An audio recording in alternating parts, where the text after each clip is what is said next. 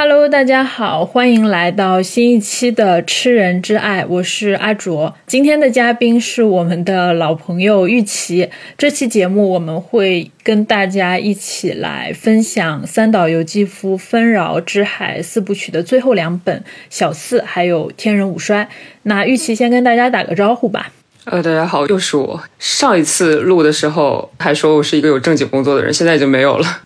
其实今天这期节目是一期 我们拖了一次又一次的节目。就一开始的时候，我们说我们应该能够在四月中的时候把这期节目录了，然后拖到了四月底，又拖到了五月初，最后一直到现在快要五月底的时候，也很凑巧的事情是前段时间他一直在杭州嘛，所以我当时就在想，理论上。这应该是一个天赐良机，就我们应该会成为一个非常 push 的组合。就是我可能会 push 他快点看完三岛由纪夫，然后他可能会 push 我，就是多看点文献，然后准备录节目什么的。当时甚至还有一些非常宏大的计划，就是我们不仅要在这个月录完《丰饶之海》的完结篇，然后我们可能还要再录一期《金阁寺》啊，甚至还盘算着要不要实验性的。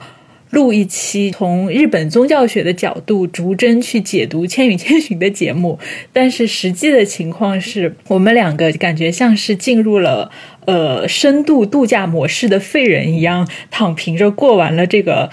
呃，心情也不是特别好的春天吧。然后每天除了做饭、撸猫、刷剧，好像什么事儿都没干。呃，反正就是一直拖，一直拖，拖到了现在，拖到了他离开杭州，也没有很拖延啊。你看完了三四本书，而我看完了两三本书是有的呀。只是说我自己偶尔还是会有一些心理压力的嘛。毕竟在没有更新《丰饶之海》系列的这段时间里面，偶尔还是会收到一些。听友非常零星的留言催促嘛，所以其实也挺好奇，真的有人是在跟着我们更新的进度一起在读《丰饶之海》吗？啊，前段时间有个很流行的日剧叫《重启人生》嘛，然后当时我跟玉琪一起在家里刷完了这部剧，因为我当时其实是二刷嘛，因为觉得太好看了，所以就拉玉琪一起二刷。呃，然后玉琪当时是第一次看，一开始的时候我们看这部剧，因为我已经看过一遍了嘛，就多多少少抱着一点点已经知道剧情的那种小得意，所以很期待看到一起看到主人公每一轮人生重启以后的各种反转，以后那种很吃吃。惊的样子，结果没有想到的是，他在看第一集的时候，基本上就已经猜到了后面九集的绝大多数的转折和剧情。呃，我印象特别深的是，他在看第一集的时候，就是那个马美他们三个人一起吃饭的时候，提到了那个学霸，那个学霸叫什么名字？我只记得学霸是水川麻美演的，对，反正是那个很英气逼人的学霸的时候，他当时居然立刻就说，这个人肯定是个很关键的人物，他肯定已经活了好几轮了，然后甚至很有可能在前几轮的时候，他跟桌子上的这三人组也是好朋友，他们其实是应该是四人组，有包括在麻美重生的第一轮的时候，玉琪他甚至在第一集的时候就说，哎，看来麻美后面会因为轮回的缘故，跟自己的好朋友变得越来越疏远，所以。最后跟玉琪一起看重启人生的体验就非常的神奇。明明我是那个二刷的人，就是明明我是那个知道所有的剧情的人，但是最后变成了我像个小傻瓜一样在那边看他精确的猜剧情，真的是基本上没有任何轮回的悬念了。我就突然发现，就我们一起准备《丰饶之海》系列的这个状态，跟和他一起看重启人生的状态还蛮像的。如果说去年我们刚开始录春雪的时候，还觉得这个可能是一个。唯美又拧巴的爱情故事的话，现在我们录到了小四和天人五衰，故事情节的走向开始变得更加的复杂和深奥，里面会涉及到大量宗教学的知识，包括有非常多的佛教概念，还有隐喻。那这些内容其实对我来说是比较陌生的。在这个过程里面，玉琪他对于整个系列的人物的设定的逻辑判断，以及整个故事背后的宗教学的知识的这种精确把握，很多时候也会给我一种非常新鲜的惊奇感。呃，我之前一直在跟大家说，就是《天人五衰》系列其实是能非常体现三岛由纪夫这个人他的性格特点、他的人生特点的一系列作品。《天人五衰》非常明显的是，就是能精确的判断出。三岛由纪夫对宗教学，尤其是佛教学的学习过程，一开始在录春雪和奔马的时候，其实那个时候我还在稍微吐槽一下，就是说他好像对佛教和神道的理解还不如我。然后，但是我也没有在说自己专业啊。但是其实到了小四乃至天人五衰的时候，已经是我跟不上的程度了。它里面写的东西是我要再去进行一些资料的查找，然后才能去判断他当时写这个时候是。阅读了哪些佛经，哪些文献，到这个程度，就是他学习的过程是一个很快速又很循序渐进的一个过程。这一点是我觉得我看这一系列书印象最深刻的一个点。但是可能就是如果不是宗教学的人，可能对这一点感触就不是特别的深。如果一定要让我说第二点的话，我之前也一直说，就是三岛由纪夫前面是喜欢吊书袋嘛，然后他也喜欢时不时的搞一些前后照应，而他这个前后照应吧，有的时候你会觉得他的设计感很强，但有的时候你又忍不住想要笑话他说，这个前后照应的设计一定是他拍脑袋想象出来的。就是春雪和奔马，他拍脑子想出来的前后照应的设计是非常多的，但是到了小四和天人五衰，就感觉他的设计感强了特别多。然后这也是很多读者。者看这一系列作品，就是看到小四和天人五衰，觉得它的美感锐减的一个原因，就是如果设计感太强了的话，给人的阅读体验就没有那么好了。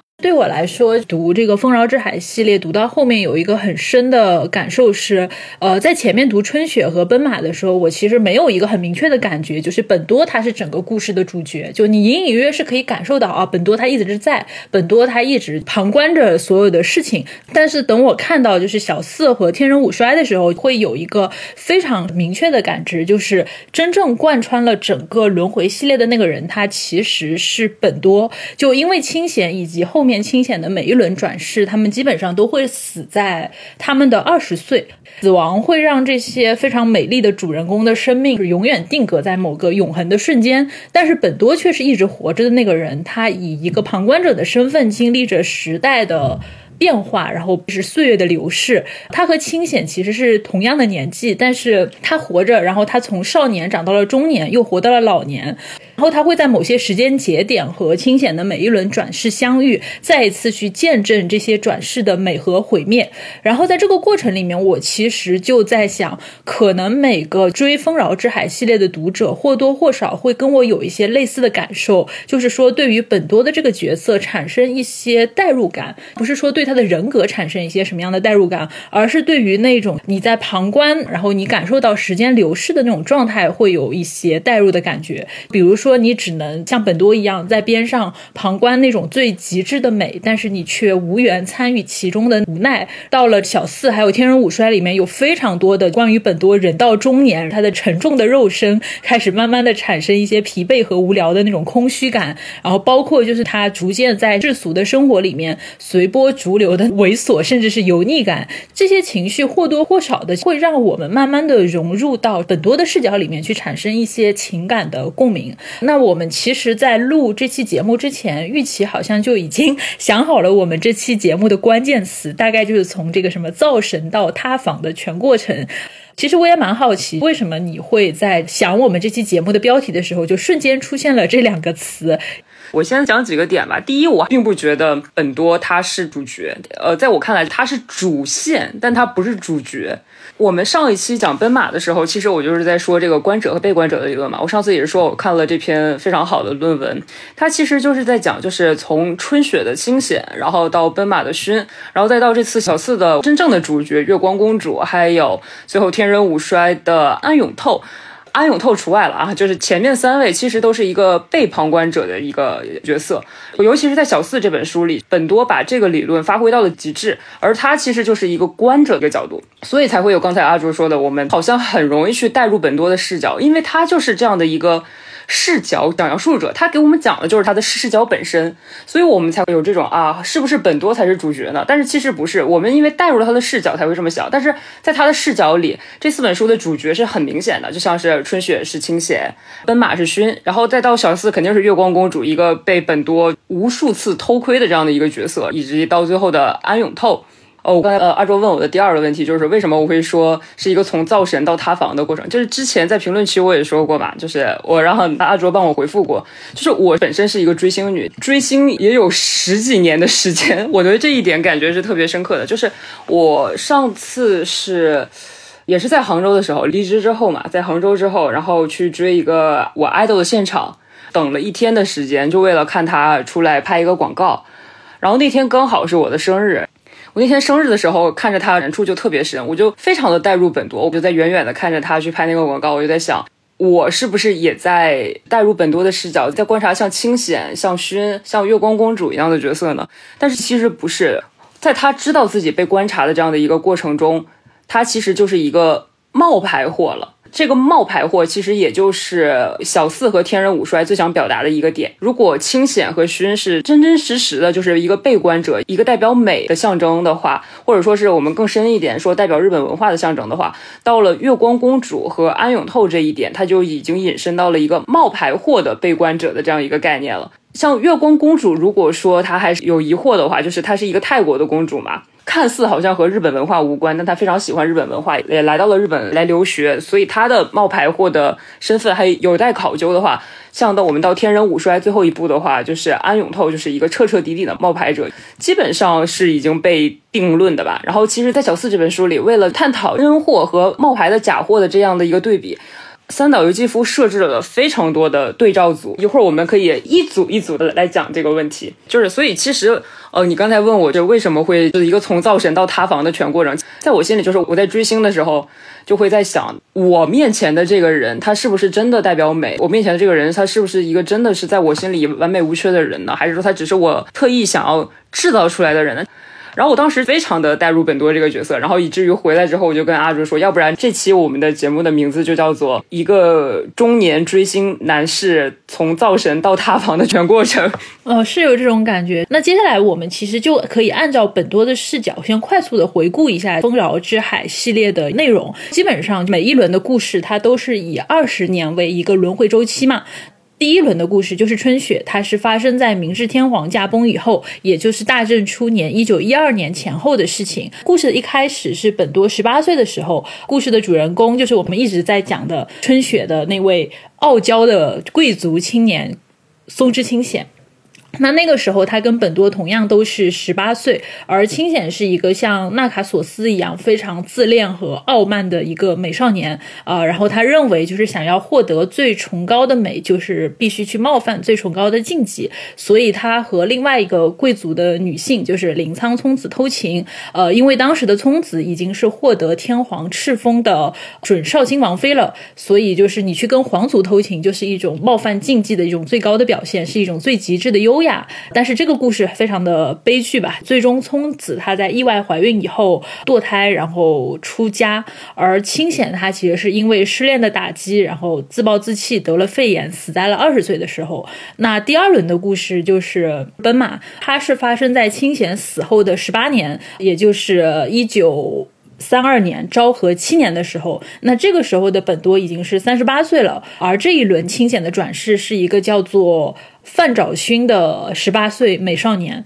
那我们上一期节目其实也讲过，阿勋跟美丽纤细的清显是完全不一样的。他是一个充满了阳刚之气的健美少年，浑身上下都散发着非常符合武士道精神的勇武之气。他想要效法神风莲史话里面的神道精神去展开一场刺杀，但是他的这个行动就失败了，因为周围一系列人的干预。那最终他选择以迎向太阳自杀的方。方式为他所信仰的整道精神殉死，也是死在了自己的二十岁。那么到了第三轮的故事，也就是小四，那这一轮故事跟前面还有一些不太一样，因为一开始的时候其实是阿勋死了以后的七年，也就是一九四一年的时候。那个时候，三岛由纪夫在小说里有一个非常轻描淡写的描写，应该是本多还在泰国，还是刚回日本的时候发生了珍珠港事件，就一个轻描淡写的带过去。但是我们能够在这个三岛由纪夫的那一句话里面，其实就能够感受到这个时代的坐标系是在一个什么样的位置。这个时候就是一九四一年的时候，本多他已经四十七岁了，呃，然后他去泰国出差的时候遇到了一个。七岁的泰国公主，也就是月光公主，呃，然后很多五十八岁的时候，这个时候月光公主十八岁了，她来到日本留学。这一次，本多她堕落成了一个非常猥琐的老头子或者说偷窥狂开始疯狂的迷恋疑似清闲转世的月光公主的裸体，发了疯一样的就是去偷窥公主。那在这个故事里面，月光公主她在回到泰国以后，二十岁的时候就被毒蛇给咬死了。等到天人五衰开场的时候，也就是第四轮的故事，就你看我讲到这里，就莫名的就跟我们之前的重启人生产生了某种很神奇的关联吧？你看，就是一轮一轮又一轮这样去讲的时候就很好玩。然后到了一九七零年的时候，三岛由纪夫他给天人五衰设定的年份就是。在一九七零年开场，这其实，在现实生活里刚好就是三岛由纪夫自杀的那一年。而在《丰饶之海》的世界里面，那个时候本多已经七十六岁了。这个时候的本多其实基本上已经觉得自己老到没什么好活的地步了。可就在这个时候，他再一次的遇到了一个叫做安永透的十八岁美少年。然后很偶然的，就是他在这个美少年的腋下发现了跟清显前几任转世一样有三颗黑痣啊，作为一个转世的证据。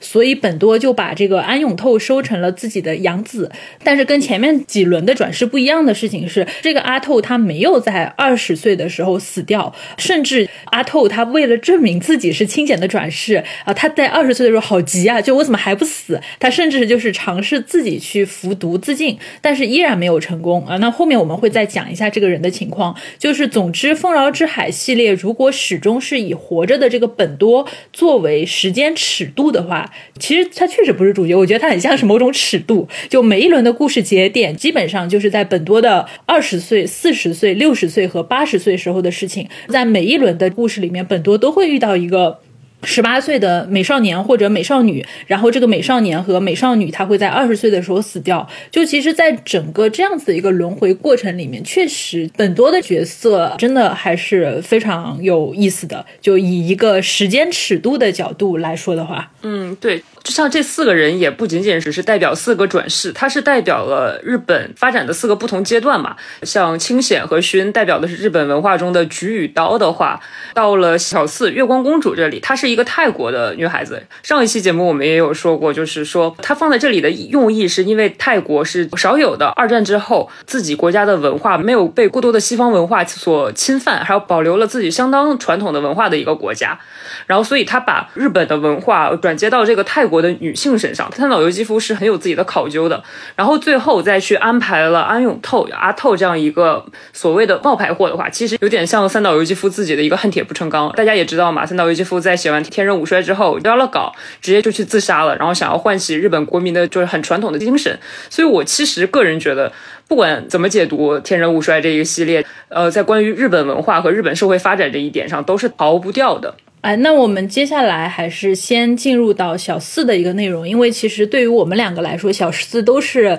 在阅读过程中，感觉 略微有些艰难的。说小四他确实就是在写作风格上面，也是《丰饶之海》四部曲里面读起来非常特别的，尤其是前半本，因为三岛由纪夫他写的。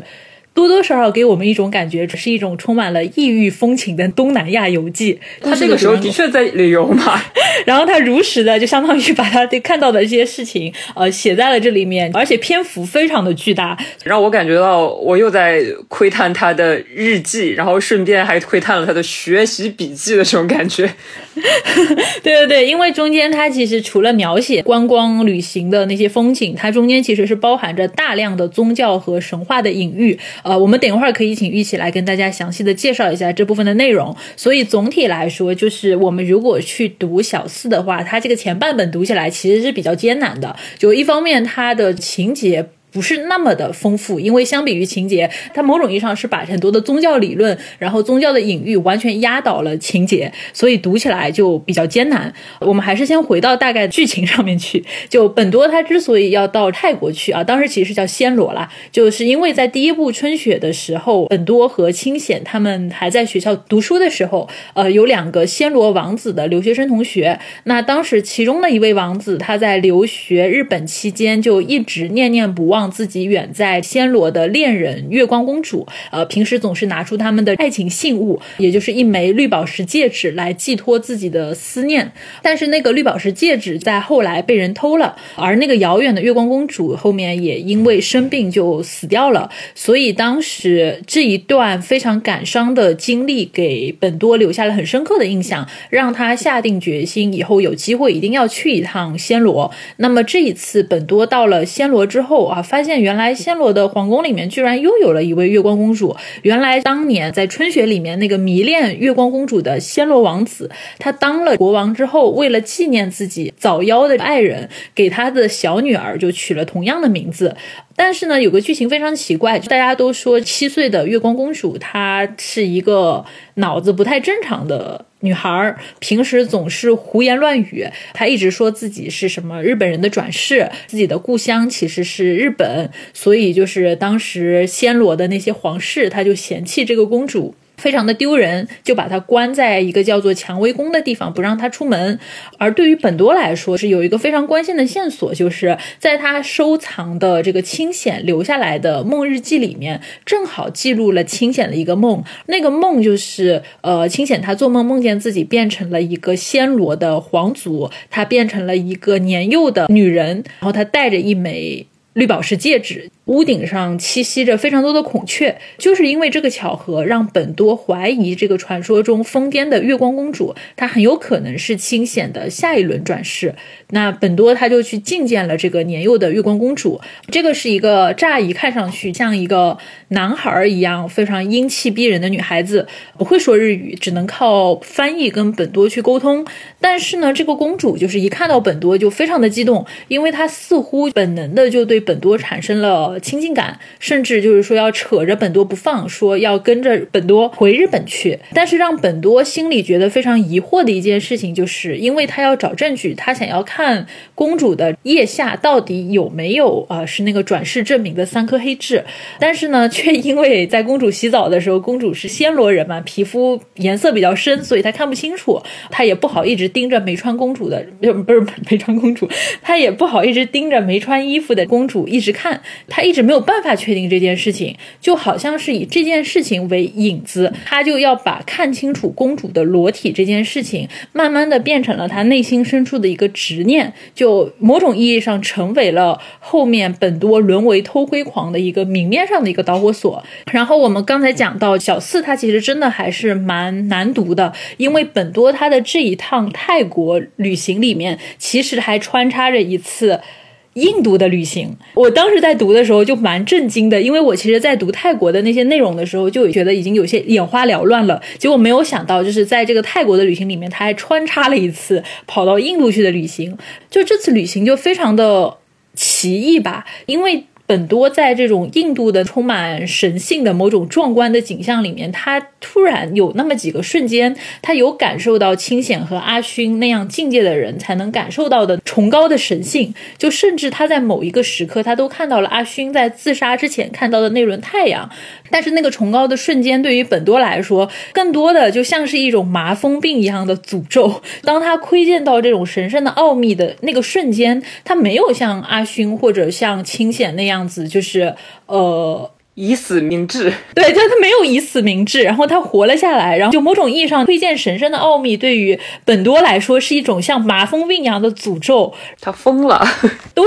然后他的精神就开始走向最彻底的堕落，或者说某种非常猥琐的堕落。就我记得玉琪在看小四的时候，真的看到这一部分的时候，就看得非常的痛苦，就基本上是逐字逐句翻来覆去的读，一边吭哧吭哧的做笔记查资料，然后一边骂骂咧咧这个呃竹家荣连滚带。爬的翻译，就我在这里要强调一下，就是“连滚带爬”这个形容词是玉琪大半夜看书看的脑壳疼的时候骂骂咧咧的原话。我当时半夜听到他突然在那边就是骂了一句这个事情的时候，我当时就笑出来了。所以，请玉琪给大家介绍一下这个小四里面让大家觉得非常困惑的一些内容吧。就是为什么三岛由纪夫要在这个时候，对吧？要插这么多的宗教性的内容？然后为什么这个印度之行它又会成为本多？从一个观察者彻底堕落为偷窥者的转折点呢？哦，我们就是说从观察者堕落到偷窥者。我们上次在讲奔马的时候，其实有讲过这个问题，就是很多学者说是三岛由纪夫写的一种隐喻，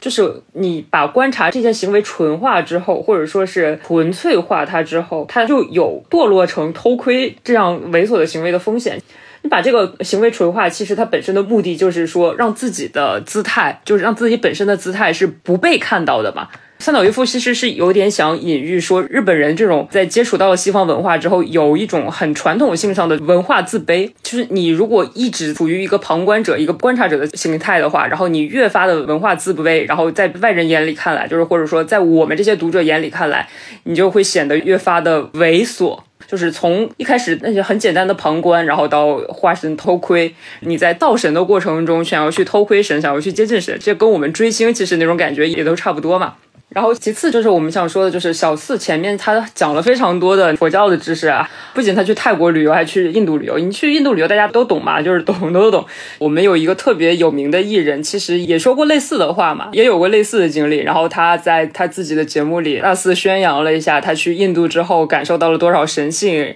其实我觉得三岛由纪夫去印度的时候，多多少少跟那位艺人有着类似的感受。然后他很如实的。像写日记一样写进了这本小说里，就是我个人感觉非常强烈的。但是如果从文学性的角度来讲的话，他在为后面的东西做一些铺垫嘛。除了唯实论，唯实论之前我们是一直在讲嘛。我个人觉得小四里特别的地方是他强调了一下《孔雀明王经》。《孔雀明王经》出场的内容非常多，而且基本上是穿插在后半本的所有的重要的情节里的。从我们宗教学的角度看来嘛，而且我是在日本学的宗教学，就是因为日本的真言宗，也就是弘法大师开创开创的那个宗派。弘法大师，我这么说大家可能不太熟，就是空海。空海大家也很熟啊，就是大家看过《妖猫传》的话，大家都会对那个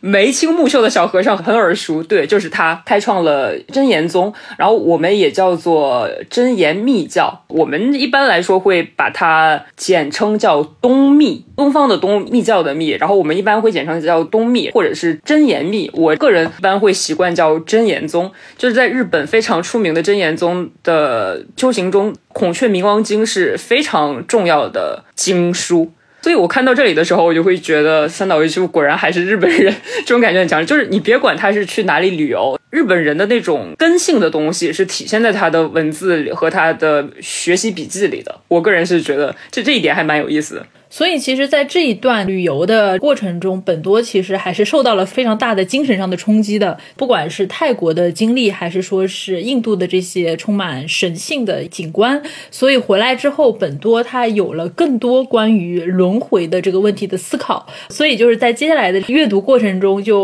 我们会发现，是三岛由纪夫他似乎非常如实的把他自己的这个学习轮回的过程啊，学习的这个笔记，就非常详细的写在了小四。里面，这也是小四阅读起来让人觉得略微的有些脑壳疼的地方吧。就因为一开始的时候，我们先跟着本多啊往泰国和印度去旅游了一圈，接着我们又开始跟着本多的学习唯识论的经历，就中间有大量的这个内容，它真的非常的。文学，它堆积了大量理论的知识。接下来，我们也请玉琪来讲一下，在这些本多他所记录的他的学习过程里面，他到底讲了哪些关于轮回的理论？然后，这些轮回的理论到后来又是怎么照应到小四后面，或者说照应到整个丰饶之海的剧情呢？就是刚刚我们其实也在讲过，就是说小四前面的剧情和后面的剧情是一个铺垫的东西嘛。我们刚才也开玩笑的说，很多在泰国和印印度看到了一些，或者说就是在印度看到了一些场景之后，整个人就彻彻底底的陷入到了轮回这个圈套里。因为他先是去了圣城，然后去了石窟，是吧？而且他刚刚好是在杜尔加节，我们现在说就是南晋母节。南京母现在就是大家会去查一些资料的话，你会发现它现在还是有一些生祭的仪式和习俗的。对于一直在追求什么美啊，然后举举刀的那种日本人来说，就是像印度这种，我们用现在比较中国人的话说，就是很脏乱差，然后动不动就杀生以祭神的这样的一种场景。然后对于我们一直刻板印象的很干净的日本人来说，就是对于他们来说肯定是一种很冲击的东西。而且杜尔加节刚好是宰杀雄性的牲畜嘛，然后一开始祭神嘛，然后他刚好在贝纳勒斯城，就是他看到了神圣与肮脏的同一化的一种东西。本多在印度的那个信仰氛围。中将他的理智彻彻底底的抛弃了。我觉得这也是一种隐喻嘛。他把理智抛弃之后，他就彻彻底底的开始相信轮回这件事本身了。他彻彻底底的觉得自己看到了世界的终极，他觉得自己看到了世界的终极，他觉得自己看到了世界的本质。然后他在看其他的东西，就觉得哦，你们也没有办法伤害到我。就以后面的一些情节也是可以对应的嘛。而且他去了恒河边嘛，他看到了很多东西，有很多隐喻嘛。比如说，他看到了一个白癜风患者的白皮肤，然后他在恒河里洗。三岛一夫是这样去描写那个白癜风患者的，他觉得那个白癜风患者露出的少有的白色皮肤，象征着一种高级。那个印度人他本身的黑色皮肤，反倒是一种很像污点的东西。这本身其实就是有点在象征着这西方的白人主义啊那种感觉。对于整个东方文化来讲，然后西方文文化的入侵多多少少是有这样的一个点的。而且它里面有带入这样的一句话，就说贝纳勒斯一切被认为神圣而清洁之物，无不面目可憎。其实这就是跟刚才那句话说的嘛，就是他看到了神圣和肮脏的同一性。还在恒河边看到了圣牛这个东西，作为一个象征物，是压垮本多理智的最后一根稻草了。他看到这些之后，他把印度教的那种太阳崇拜和日本的那种神道的太阳崇拜又完全没有对立性的统一了起来。刚才在讲剧情的时候也说了，熏自尽时候看到的太阳，本多是这样觉得的。他本多觉得熏自尽时候看到的太阳，可能正是印度贝纳勒斯城的那轮神圣的太阳。其实完完全全就是和后面和前面的情节全都结合在一起了，然后带着三岛由纪夫本人的对东西方文化的一些思考，我是比较能理解这种感受的。我每次去日本看他们搞那些祭典的时候，那种从心而发的感受性是可以激发到我心里的一些东西的。然后我看到这里的时候，我也是稍微可以和本多有一种共情的。所以我当时就非常和本多共情的是，我觉得他不是在给自己找补，他就是真真正正的认为。他自己真的看到了这些，然后以至于他后面的行为就跟他现在的思想一一对应起来了。他后面之所以会做这些事情，就是因为他已经有了这样一个思想基础嘛。就是刚才我也说，就是他觉得他自己看到了终极，他看到了世界本质，以至于在这个世界上，就是在这个为食的种子创造的世界上，他觉得他已经完全不 care 这些了，所以他才能毫无心理负担的做了这些事情。所以他做的这些行为本身就是基于他这些思想，这样看来就是好像说在污蔑宗教一样，但其实不是，就是他在拥有了这样的思想之后，做这些事情就是一些很理所当然的事情了，就是很顺其自然，很理所当然。他完全没有觉得自己怎么样，就或者说是我在看他，就是哪怕是在偷窥这个行为的时候，我很自然而然的带入到了自己追星去现场看生人的时候，我也觉得自己像是一个偷窥狂一样。我完全是可以理解这种心态的，不是想说我有什么偷窥的爱好，但是我只是想说，就是他这种心态是完全可以理解的，而不是说我干了这种事情而然后我心有愧疚，然后所以我用我之前学的理论来给自己找补。找补这个词其实是有这样的一种，我知道我自己做错了的这种感觉在的，他没有，本多其实没有的，他没觉得自己做错了呀。他觉得自己做这件事情太理所当然了，他觉得自己其实是在用自己的方法去揭开这个世界的本质。他甚至把这些事情后来去讲给他的妻子，然后讲给他的朋友的时候，他其实甚至像是一种传教一样的心态的，就是说想让别人理解一下这个世界的本质的。但是大家也都知道嘛，没有人可以真正理解另外一个人，尤其是本多这样的人。就是他所有的轮回的思想，其实都是基于一个唯识论嘛。唯识论，我们前两期节目一直都在讲这件事情，就是说，一颗种子石，也就是阿赖耶识，幻化出了整个世界。每一分每一秒，它都在幻化出真正的世界。用中国人的佛教思想的话来说，就是一花一世界，一叶一菩提。我们一睁眼一闭眼之间，这个世界就毁灭，然后阿赖耶识再重新推开。我们在看成唯识论的时候，其实是有三世两重因果。这样的一种说法的，所谓的三世两重因果，其实指的就是前一世我们造了一些因，这一世就要去接受前世那个因所结出来的果，然后我们今世造因呢，来世就还要受这一世我们造的因所结出来的果，这加起来不就是三世两重因果吗？然后三世两重因果又是就是怎么说呢？三世十二因缘，就是十二有之，划分为过去、现在、未来，然后说明三世的因果关系。所谓的轮回，其实就是三世两重因果这样的来来回回的这么一个概念嘛。就是说，我们从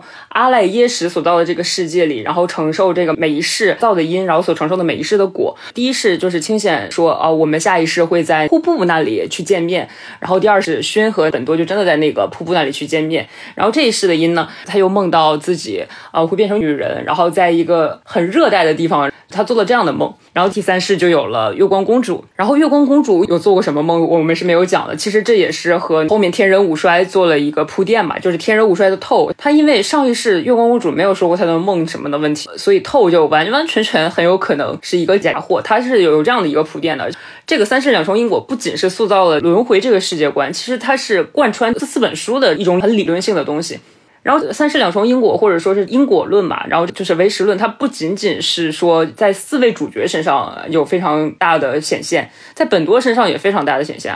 因为本多他之前造了什么因，他就要受什么样的果嘛，在小四里有非常多的体现嘛，就是本多会为自己的偷窥，或者说是他会为自己对月光公主所做的事情，就要遭受一些他心里不愿意承受的一些果。其实后面的情节我们也都会讲到这些问题。而且还有一点，我觉得很有意思的是，他去印度的时候，就是能看出三岛由纪夫是个日本人的点，就是在于，呃，他在印度的时候或多或少他是把印度教和神道有一些类似的比对的，但是他不是把印度教比对，他是把佛教和神道有一个很有意思的比对。他想表达的感觉就像是日本的神道文化由于趋近灭亡而变得更加的纯粹了。本多去那个石窟的时候，哈，他自己写嘛，他好像看到了极致的瀑布。然后他这个时候立刻就联想起了清显死的时候说，呃，我们会在瀑布下相见。他那个时候就是在想吧，如果徐恩看到的太阳是印度教的太阳的话，那清显说的瀑布是不是就是这个石窟的瀑布呢？也是这个印度的瀑布呢？所以这一系列就是包括圣牛啊，包括太阳啊，包括这条瀑布，就一切都是造就成了他非常坚信轮回这个理论的原因。他觉得这些都是清显造成的因，开始慢慢显现出来的果。那我觉得这一点跟三岛由纪夫的写作方法也很趋近嘛。就是我刚才也说，他非常的喜欢做前后照应的东西。然后佛教思想本身就是说因果论本身也是一个很前后照应的东西嘛，多多少少你会觉得还蛮有关联性的。所以，其实按照刚才的这个学习思路的话，本多的角度来说，他觉得自己已经完全理解了这个轮回的奥秘。就他，因为确实在学习的过程中，他获得了非常坚实的理论基础，就是他已经是一个被非常严密的理论所武装的一个人了。这一点其实是跟本多这种性格是密切相关的。因为我们之前有讲，本多他其实是一个非常理性的人，他的内部像是一个用各种精确的仪器所构造起来的一个人，所以在他的这个世界里面，所有的事情都是可以被理性和逻辑所解释和构建的。当他按照你刚才讲的，把这一套轮回的理论学透了之后，其实他是给自己原本就已经非常坚实的理性的自我世界加了一层更加坚固的外壳。他变成了一个更加坚信自己、更加确信自己整个行为逻辑的一个人。但是我们作为旁观者的话，那我们可以很清晰的看到本多他的整个。发发展的一个状态。那在第一部《春雪》的时候，我们之前也一直讲过，本多给我们的印象，他是一个信奉着绝对的理性、讲究严密逻辑的人。包括就那个时候，我们一直说他是一个非常适合成为 BL 男主角的这样的一个。类型，他在东京大学读法律系，对德国的哲学非常感兴趣，对物质生活的这种舒适和享乐基本上也是绝缘的。他的精神世界就是一架精密和准确的机械仪器。就如果说在春雪里面，清显和本多还是一个双男主的关系的话，就我们可以说的刻板印象一点，就清显代表的是那种风花雪月的感性，而本多代表的就是秩序井然的理性。那到第二部奔马里面，其实本多基本上。还是延续了这种精神理念，他成为了一个法官，并且始终保持着崇尚理性和秩序的生活方式，在理性的高塔上面俯瞰这个世界。呃，只是说在这个奔马里面发生了一些变故，就是在小说的最后。本多他为了营救阿勋，呃，辞掉了法官的这样的一个铁饭碗，成为了阿勋的辩护律师。当然也没救成就是了，因为本多的这个参与其实是被拒绝的，不是说是被阿勋拒绝，而是说他在这个轮回的过程中，他其实是某种意义上是被清显的这个。一轮一轮的轮回所拒绝了，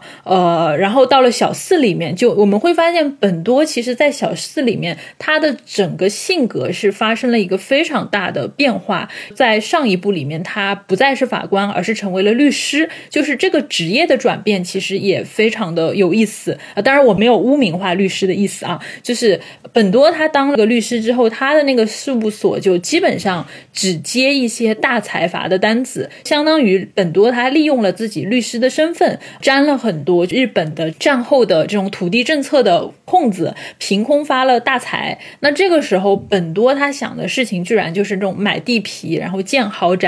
就是他明显想要对标的，就是他年轻时候去参观过的清显的豪宅。他要像曾经的松之侯爵那样去享受非常奢华的生活，去享受他曾经非常看不上眼的闲暇又充满余裕的贵族生活。就明明其实年少的时候，他跟清显在一起，他最看不惯的就是清显身上的这种贵族的奢侈，还有。矫揉造作，但是到了自己的晚年，本多他却像弥补过去的遗憾一样，去模仿这种贵族的生活。反正看到小四的后半本，就真的会忍不住发出一些啊叹息，就哎呀哎呀，本多啊，这种。对吧？这样子说，哎呀，怎么日本文学里面猥琐的非常行云流水的那种私小说的感觉好像出现了？本多的堕落就是在他勘破整个轮回的奥秘之后，简直就像滑滑梯一样，瞬间落到了谷底。他内心的那种道德的防线似乎也在一瞬间就摧枯拉朽的崩塌了。呃，那包括我们后面讲到的一些他窥探的行为，他在自己建造的这个豪宅里面搞了个。偷窥孔就是那个孔是在书房的书架在后面，书架上面挡住那偷窥孔的那一排的书，好像还是一排原版的德国哲学那个书。然后那个孔就是连接着他们家的客房，他就是想通过这个孔看客房里面的这些男男女女在那边做爱。当然，这个孔在后面其实主要是给月光公主准备的，因为他还是想要偷窥月光公主的。裸体，呃，甚至想要去偷窥别人，强迫就是月光公主的整个过程。到了后来，本多的偷窥瘾越来越大，其实也是因为他始终窥探不到公主的他想要看的那个腋下的三颗痣，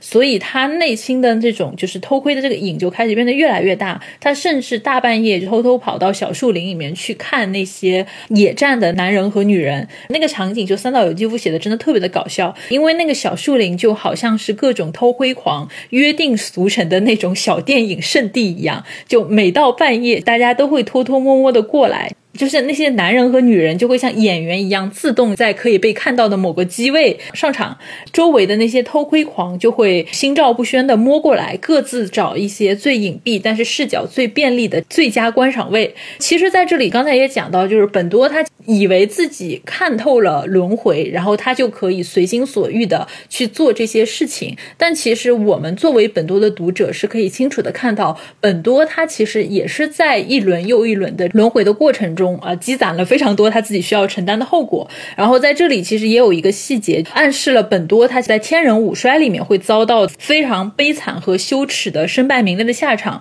就在小四里面，本多还只是在小树林偷窥，他一边偷窥一边激动的，就是浑身颤抖。然后这个时候他想起他曾经在一个律师的熟人那里听来一个被当成八卦传来传去的丑闻，大概的意思就是说是一个司法界的老前辈竟然在自己。晚年的时候，因为在小树林偷窥别人偷情而被警察抓个正着，然后这个年轻的基层警察就是为了嘲弄和侮辱这个老前辈，故意就非常严厉的去训斥这个老人，把这件事情闹得满城风雨，导致这个曾经德高望重的老年人因为这件事情就受尽屈辱，名誉扫地。当时其实本多他在小四里面偷窥的时候想到这样的一个场景，他想到的是，哎呀，当事人他们怎么能够想到通过偷窥的事情？我我们能看到多么崇高的事情，而为了这些崇高的事情，就算遭遇这样的下场，好像也没什么太大的问题。但是实际上，到了天人五衰之后，他听到的这个丑闻就原原本本的照搬到了自己的身上，而那个被年轻警察抓住并且训斥的那个。名誉扫地的老年人就成为了本多自己，所以当时其实我在看这里面的这一系列的因果报应的时候，其实还是能够明确的感觉到，确实千人五衰它内部是有一个非常强烈的，就是各种线索之间的一个对照。你越看到最后，你就越能够明确的感觉到三岛由纪夫他真的是有在收尾。玉琪能不能跟大家讲一下，就从你的视角来看的话，天人五衰的四部里面，本。多的这个观察者的角色，他到底发生过哪些非常具体的变化？尤其是在小四和天人五衰里面，就是说他发生的什么变化来讲，阿卓刚才也讲了，就是本多他是理性的代表，但是其他的主角像清显、像薰。或者说像月光公主，他们其实都是非常简单粗暴的感性的代表嘛，他们其实是处于完全的对立面的。三岛由纪夫在写这样的一个概念，就是说，如果感性代表至真、至纯、至上的美的话，那理性其实无疑就是丑恶的、丑陋的。所以本多的视角发生的变化，就是我们刚才也说过的，他在奔马的最后一点的时候，他也说他破了例，他被这种对美的追寻驱使着，想要进入那个感性的世界。其实，在春雪里面也稍微有写嘛，就是说。一开始，聪子和清显他们谈恋爱的时候，然后他们两个偷偷摸摸去偷情，然后本多把聪子送回家的时候，聪子说这是完完全全属于我们两个的事情，然后本多当时心里一惊，就觉得啊，他们的世界是我进不去的，这是一个完全感性的世界，是我进不去的。然后在奔马的最后，他有尝试，然后但也失败了，然后他的视角就转向到了第三部，就是小四光公主这里，他就想说，那我就用偷窥这种方法，试图去进入这个世界呢。就是甚至被自己的妻子误解，他想要跟这个月光公主有什么性上的接触啊，感情上的接触，这种其实也是他想要和真正的美、真正的感性、真正的至高至上的美想要接触的这样一个心态的体现嘛。然后以至于到最后，他看到安永透这样一个冒牌货，他直接就去干涉了这个世界。不管你是不是冒牌货，我要把你彻彻底底塑造成一个跟我一模一样的纯粹理性主义的人。能感受到他其实一直想要去触碰那个世界的。但是他其实是非常有自知之明的，他知道自己完全没有办法去接触到那个世界，他知道自己不是那样的人，他自己跟美，呃，跟那样至高无上、至纯至性的东西无关。最后一部叫《天人五衰》嘛，就已经把这个东西挑明了嘛。他就觉得像清显、像薰，还有像月光公主，他们其实不是普通的人，他们是天人道里面的天人。然后他们是为人为其他道的，像什么畜生啊、阿修罗呀，然后就是被人啊所观察的这样的一个角色。他们是至高无上的天人，虽然他们也在轮回之中。所谓的六道轮回，六道轮回它是一种苦痛。不管六道，不管你身处在哪一道，哪怕你是在最高贵的天人道，你也是有自己的痛苦。他的痛苦，像三岛由纪夫用最后一本书的书名就已经把它表现出来，叫《天人五衰》嘛。所谓的天人五衰。他其实，在书里也有一个很详细的介绍。他分大五衰、小五衰。之前我们也讲过，有小五衰征兆的天人还是可以救一救的，但是大五衰基本上就没有救了，基本上你就只有再一次经受轮回之苦这么一条路了。大五衰的几个征兆都什么呢？就是比如说，天人有一天突然他的衣服都脏了。他的头发吧开始慢慢变得干枯了，他的身体就是开始慢慢有一些味道，然后他的腋下就开始会出一些汗，而且还不愿意在自己的位置上待着，安安心心的待着。就是这里就是本多还特意很好笑的加了一句说，本多觉得自己从来没有喜欢过自己的本位，所以他才不是天人。他其实这里也稍微带了一下嘛，他他稍微带了一下自己和其他的主角们的不一样之处，在本多的视角里，他们已经非人类了，他们都是天人一样的人。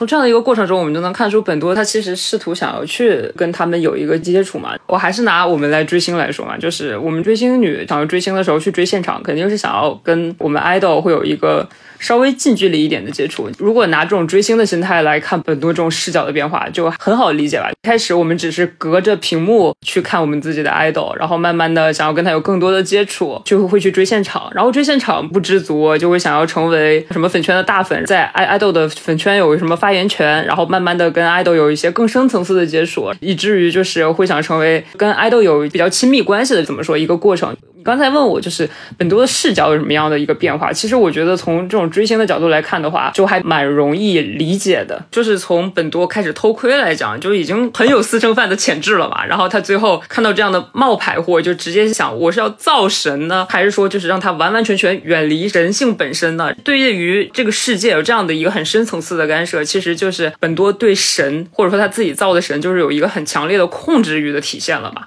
就是所谓的私生饭，不也是这样的一个东西吗？就是。有非常强烈的窥私欲，就或者说我在《天人五衰》里面本多的这个态度里面感受到的，其实是一种狂妄。当他把这个阿透收为自己的养子之后，其实本多他自己也能够。感受到，就是说阿透他并不像自己的那些转世的前任们一样，身上有着那么明确的，呃，像清显一样那么透彻的那种美和感性的这种气质。那他隐隐的其实能够感觉到阿透这个角色是他可以拿来作为某种实验品的。他把阿透收为自己的养子，就是这个行为本身是具有一定的实验性质的。但是这个实验并不是一个纯粹客观的说，我要看这个疑似清显转世的人，他在这一世自然的发展过程中会经历什么样的命运。本多他其实是带着一些些恶意，想要去教这个阿透学会我如何成为一个呃世俗的人，然后我如何就是去沾染一些世俗的习性。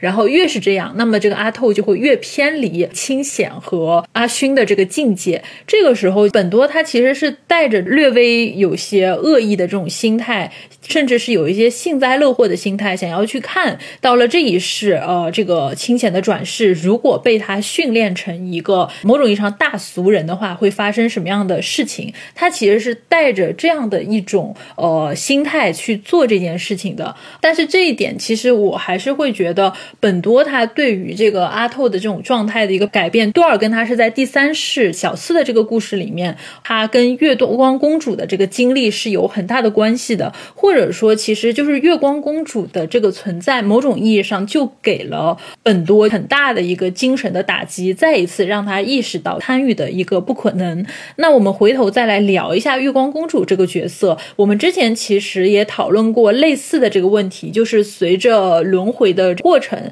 呃，越到后面一个轮回，那这个转世的人就越不像。最开始的清显，阿勋很显然是清显的转世，然后月光公主是处于一个非常模糊的中间地带，就是她既好像是那个转世，但她身上又有很多的部分，就是已经显示出她跟原本的这个清显和勋截然不同的地方。那么这个阿透其实到最后，我们刚才一直讲了，他就是一个冒牌货。那么在这个小四前半本的时候，月光公主她还是一个七岁的小孩子嘛，当时其实还蛮有意思的。那个时候，月光公主。觉得自己是一个日本人，觉得自己的身体里面是有一个日本的灵魂，呃，但是这个时候月光公主其实是个泰国人，她不会说日语。那本多他去泰国见到月光公主的时候，两个人说话其实中间都是需要有人在这边做翻译的，呃，但是那个时候的泰国公主她真的特别像是一个。清显的轮回转世，不仅是因为他疯疯癫癫的嚷嚷着自己有一个呃日本人的灵魂，最关键的其实是本多他问了月光公主几个关于清显和熏的问题，结果月光公主她居然全部都回答出来了。当时他问那个公主这个熏的问题，好像是熏是哪年哪月什么时候被捕的，然后那个公主就是反应非常迅速，就告诉了他具体的那个日期。但是呢，等到这个呃月光公主长大。大以后，就是到他十八岁的时候，到日本去留学。本多再次跟他提起以前在泰国见面的这些事情的时候，月光公主却表示啊，这些事情我好像都不记得了。呃，那些以前的人，他们是说我小的时候可能有一些呃精神上的问题，但是现在就是这些事情对我来说已经完全没有印象了。所以，相比于清显和阿勋，月光公主的这个角色的设定其实特别的有意思，但是也透着一丝丝的不同寻常。一方面，月光公主的这个形象，她其实是本多窥探和欲求的一个对象，是一个纯粹的客体。就是我们刚才在讲月光公主在想什么的时候，我们会发现，其实小四里面基本上没有任何的笔墨去描述月光公主的一个视角。在他看来，本多是一个什么样的人？在他看来，他在这个世界上处于什么样的位置？在小四里面是完全没有这样子的描写的。他是完全作为一个，就是说被本多渴望的，呃。这样的一个课题所存在里面，就是有一个情节，因为本多他想要接近月光公主，他中间甚至想了一个办法，他找了他朋友的一个侄子啊，让这个侄子就是一个年轻的男人去引诱月光公主啊，然后就是在他引诱月光公主和月光公主就是发生一些亲密的接触的时候，他可以去看月光公主的腋下是不是有那三个黑痣，然后那个时候就是被本多安排去亲近月光公主的那个小青年就说啊。这个这个事情很好啊，因为他就喜欢月光公主这样的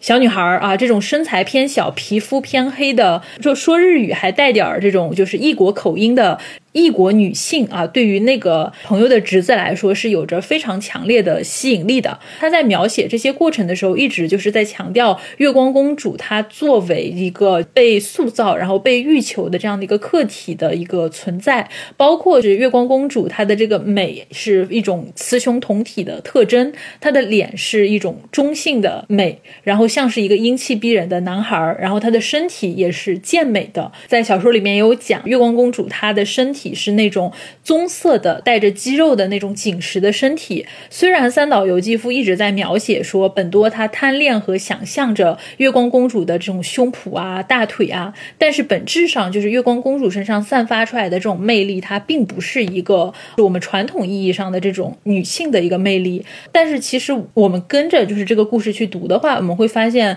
本多他迷恋月光公主，其实就是因为他。一直在凭借着自己的整个认知的状态，在他心中去创造着月光公主的形象。但是另外一方面，我们其实也是能够在阅读的过程中发现，这个月光公主她没有那么的简单。这个月光公主的存在，完全的超出了。本多的认识能力和他的认识范围，我们乍一读的时候会觉得本多是那个猎人，他在追逐和诱惑着月光公主。但是当我们把故事看到后面的时候，我们会发现月光公主很有可能是洞悉了一切，她故意把自己假装成一个让本多觉得捉摸不定的这样的一个猎物，去反向去操纵本多的这样的一个认识世界。所以在追逐月光公主的过程里面，本多他不知不觉的。成为了一个被耍的团团转的角色。就他越是追逐月光公主，然后他越意识到他所追求的月光公主，或者说月光公主的裸体，是一种不可能实现的，只能存在于他的认识世界之外的一个东西。我其实个人倒不是这么认为的，就是你是说，呃，月光公主反过来说是想要操纵本多，其实。这不太可能。如果按照本多的他那个轮回理论来讲的话，月光公主是不可能反过来去看到本多的。她如果真的是清显和虚的转世的话，她就是一个完全的被观者。就是成为被观者的条件是非常苛刻的，其中有一条就是他要完全不知道有一个人在观察他，他要完全处于在一个完全不知道自己在被观察的这样这样一个纯真空的状态。所以其实他的世界里。本多这个人其实是一个很无足轻重的，他完全没有 care 到本多这个人的。包括小四的最后，本多家着了一场火，然后月光公主急急忙忙的跑出来，然后他的情人问月光公主那个戒指呢？然后月光公主说啊丢了吧，就是能表现出来，他其实完全对本多这个人没有 care，他就是一个来日本留学，然后莫名其妙的对他一个很上心的这么一个老老头，他只是在做他自己，而他成为真正的转世的人的条件，其实也就是他这些表现。他完全没有在意这些，他完全没有看到这些，他只是在表演。就是如果按照小四一开头，本多去泰国看到了什么东西的话，呃，本多当时在泰国看到了一片晚霞，然后晚霞在本多的世界里就是纯粹的艺术和感性的代表。月光公主其实就是那一片晚霞，而是本多永远没有办法成为的存在，所以他不可能反过来就是去引导他和本多的关系。就我个人觉得，应该是本多的个人的内心戏太多。你是觉得月光公主和最后一世的阿透之间，它是有一个明确的分界线的，就是月光公主是真的转世，而阿透她是冒牌货。那如果是在这个角度来看的话，那月光公主她确实是一个纯然的一个存在，她没有任何的去关照到本多的一个状态。但是如果说真和假的界限，它并不是存在于月光公主和阿透这两世之间的话，而是说月光公主本人就是存在于一个模糊的边界的话。就是这个真和假，或者说是真货和冒牌货的这个界限，它其实是在这个月光公主身上，就是是存在的话，那其实我会觉得，就在这个过程里面，月光公主她并不一定就是说完全没有看到本多的，这里面是我觉得比较模糊的地带。就是也许月光公主像你说的那样，她是一个呃纯然的被关照者，那她眼里没有本多，本多所感受到的一切，其实全部都是她的内心戏啊。让他不知不觉的被自己所坚信的认识能力所建构的世界所引导，然后他自己陷进去不能自拔。然后当然也有可能，就是说，如果从我的角度来说的话，月光公主她其实本身就已经处在了一个中货和冒牌货的这样的一个边界上的话，那我还是会认为，就是月光公主她也不一定完全没有这样的一个自我意识去做这样的一个事情，只是说她做的没有那么的明显。就怎么说呢？就是有一些学者也会开始讨论，是否就是从月光公主这里。它其实就已经是一个半冒牌货了。但是绝大多数的那个解读者是从月光公主本身代表的隐喻来看的，它代表的是日本文化的一个断代嘛，然后从其他国家，然后再有了一个新生，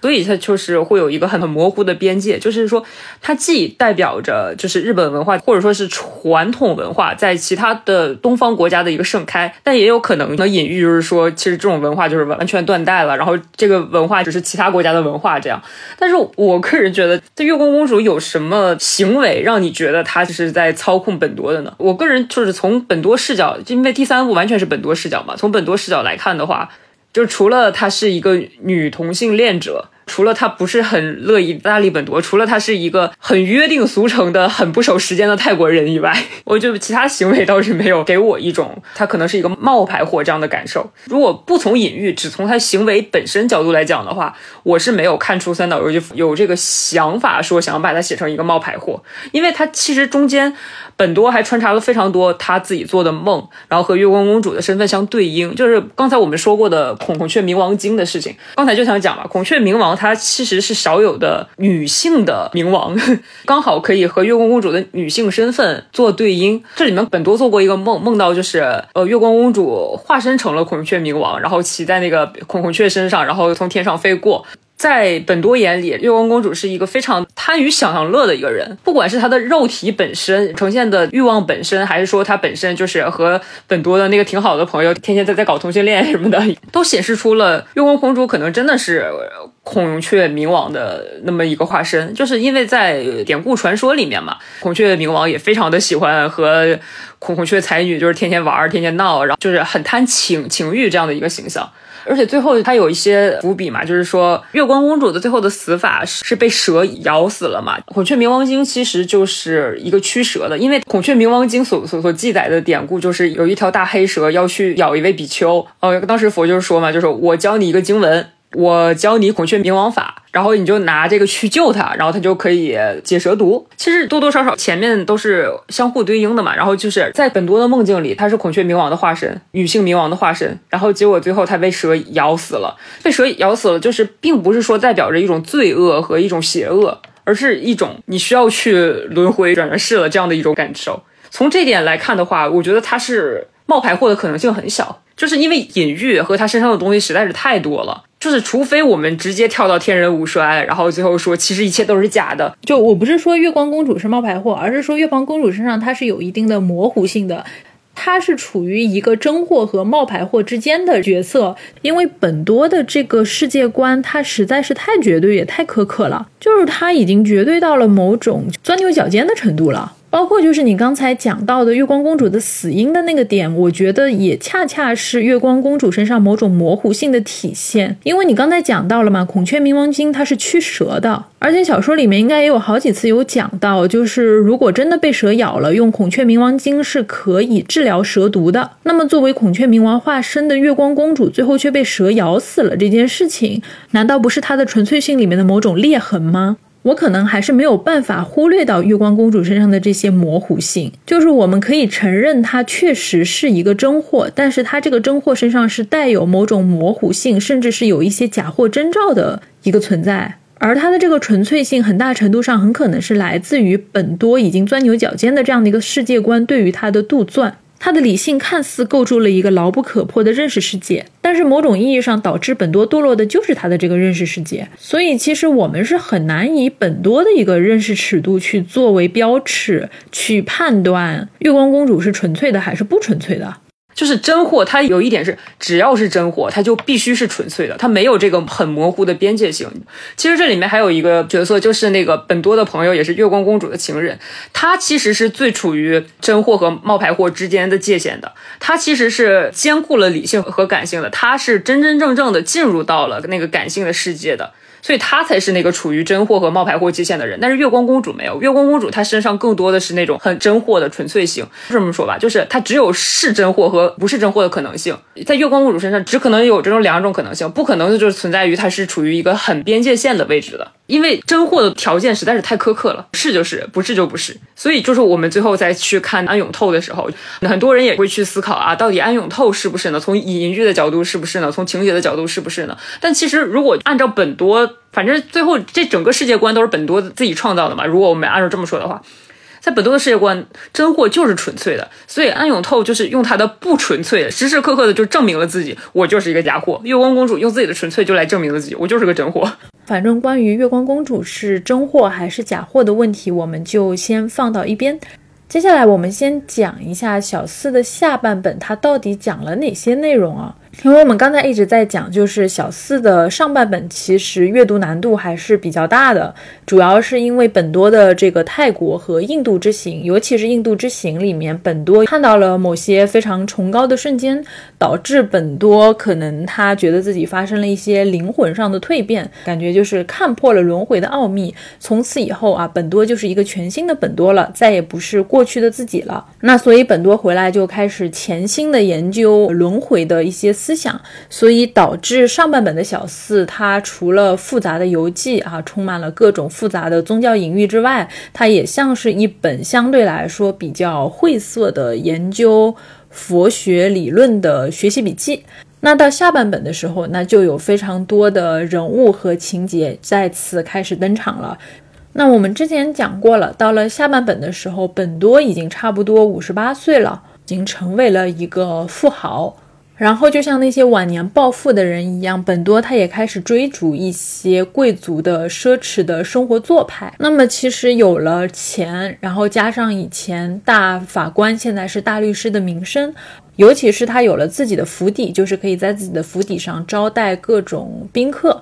所以渐渐的，本多其实也有了一些自己的社交圈子，呃，他也有了一些自己的朋友。当然，我们也可以说，这个阶段围绕在本多身边的这些朋友，其实也比较像是狐朋狗友啦。那在这些朋友中间，有一个女性朋友啊，扮演着非常重要的角色。她是中年和晚年的本多身边非常重要的一个朋友，她的名字叫做庆子。那刚才玉琪其实也讲到啊，介于理性和感性中间地带的那个人，或者说介于真货和假货中间的那位朋友啊，就是这个庆子。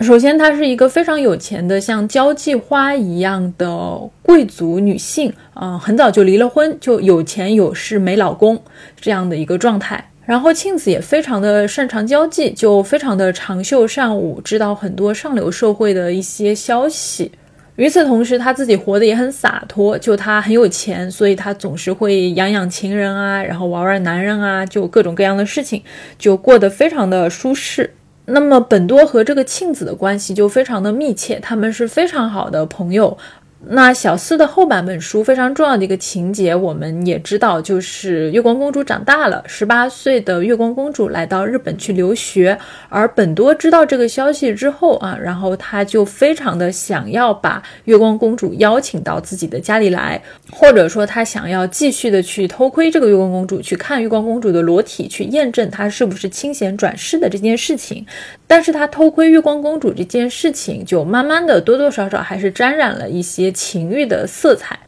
当然，我们也看到本多他为了能够偷窥到月光公主，他做了非常多的努力。比如说，他在自己的家里面挖了一个游泳池啊，想要让月光公主来游泳，穿泳衣的时候看公主的裸体。比如说，他在他家准备了客房，然后客房边上是有偷窥孔的，就是为了哪一天月光公主到他家里来，能够去用这个孔去看月光公主。也包括就是他请庆子啊寻找一一位年轻的男性去诱惑月光公主。这位男性在勾引月光公主的过程中，也许他能够看到啊月光公主的身体。就是本多做了诸如此类非常多的举动。那在这个过程里面，其实他的好朋友庆子是扮演了一个撩机的角色。就是帮他和月光公主之间穿针引线。当然，后面有个很搞笑的情节，就是这个撩机撩着撩着啊，就自己把月光公主给撩走了，就本多没有得手啊。然后呢，庆子拉着月光公主去搞拉拉了，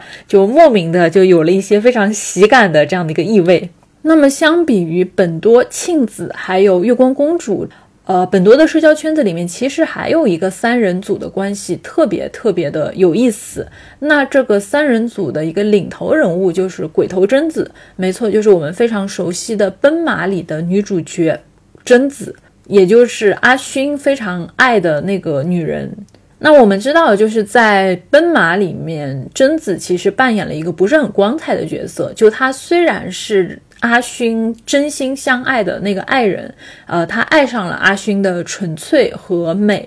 但是他知道阿勋的纯粹和美最终会让阿勋走向自我毁灭。那他为了霸占阿勋，所以他决定说，呃，要通过说谎的方式去阻挠阿勋追逐他内心的精神信仰。最终其实也是贞子，她发挥了决定性的作用，摧毁了阿勋的信念。几乎是直接导致了阿勋最后的自杀。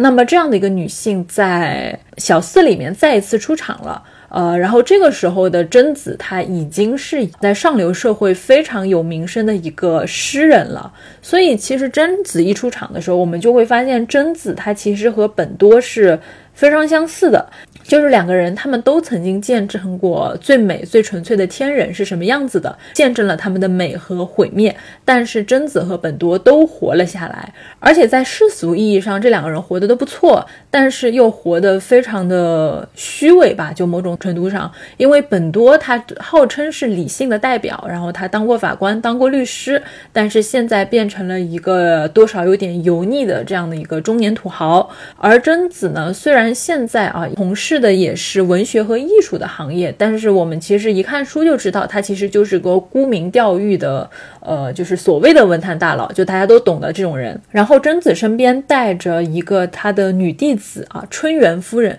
春元夫人是个非常美丽纤细的女子，然后是个寡妇，她死了儿子，一直沉浸在这种死了儿子的悲伤里面，然后她哭哭啼啼的，总是围着贞子打转，因为贞子是她非常敬重的老师，她正在跟贞子。学习文学，三人组里的另外一个人是金熙啊，金熙是一个男性的角色啊，是一个非常熟悉德国哲学的这样的一个学者。那金熙他非常的迷恋春元夫人。但是因为春元夫人她非常的听贞子的话，也就是说金熙她想要追求春元夫人的话，就必须得到贞子的首肯。但是贞子就非常的看不上金熙啊，然后总是阻挠金熙和这个春元夫人在一起的事情，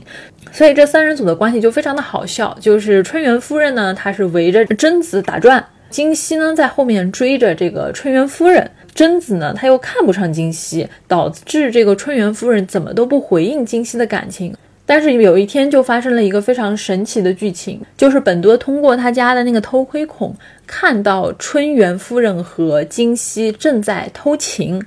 那正当本多觉得自己好像看到了什么了不得的秘密的时候，他突然发现那个房间里还有第三个人。原来春元夫人和金熙偷情的时候。贞子她是在全程观看的，或者说春元夫人和金熙之间的性爱的过程，某种意义上就是在贞子的一手操纵下去发生的。所以，当本多看到了这一幕的时候，他的内心是发生了非常大的震撼。记得我们在前面讲到小四的时候，玉琪其实一直在说这本书里面有非常多的有意思的人物，和这些人物之间是经常会构成一些非常有趣的对照组。那么接下来，我们也请玉琪来讲一下，你觉得这些人物他们中间有哪些神奇的对照关系，以及三岛由纪夫到底为什么要这么去写呢？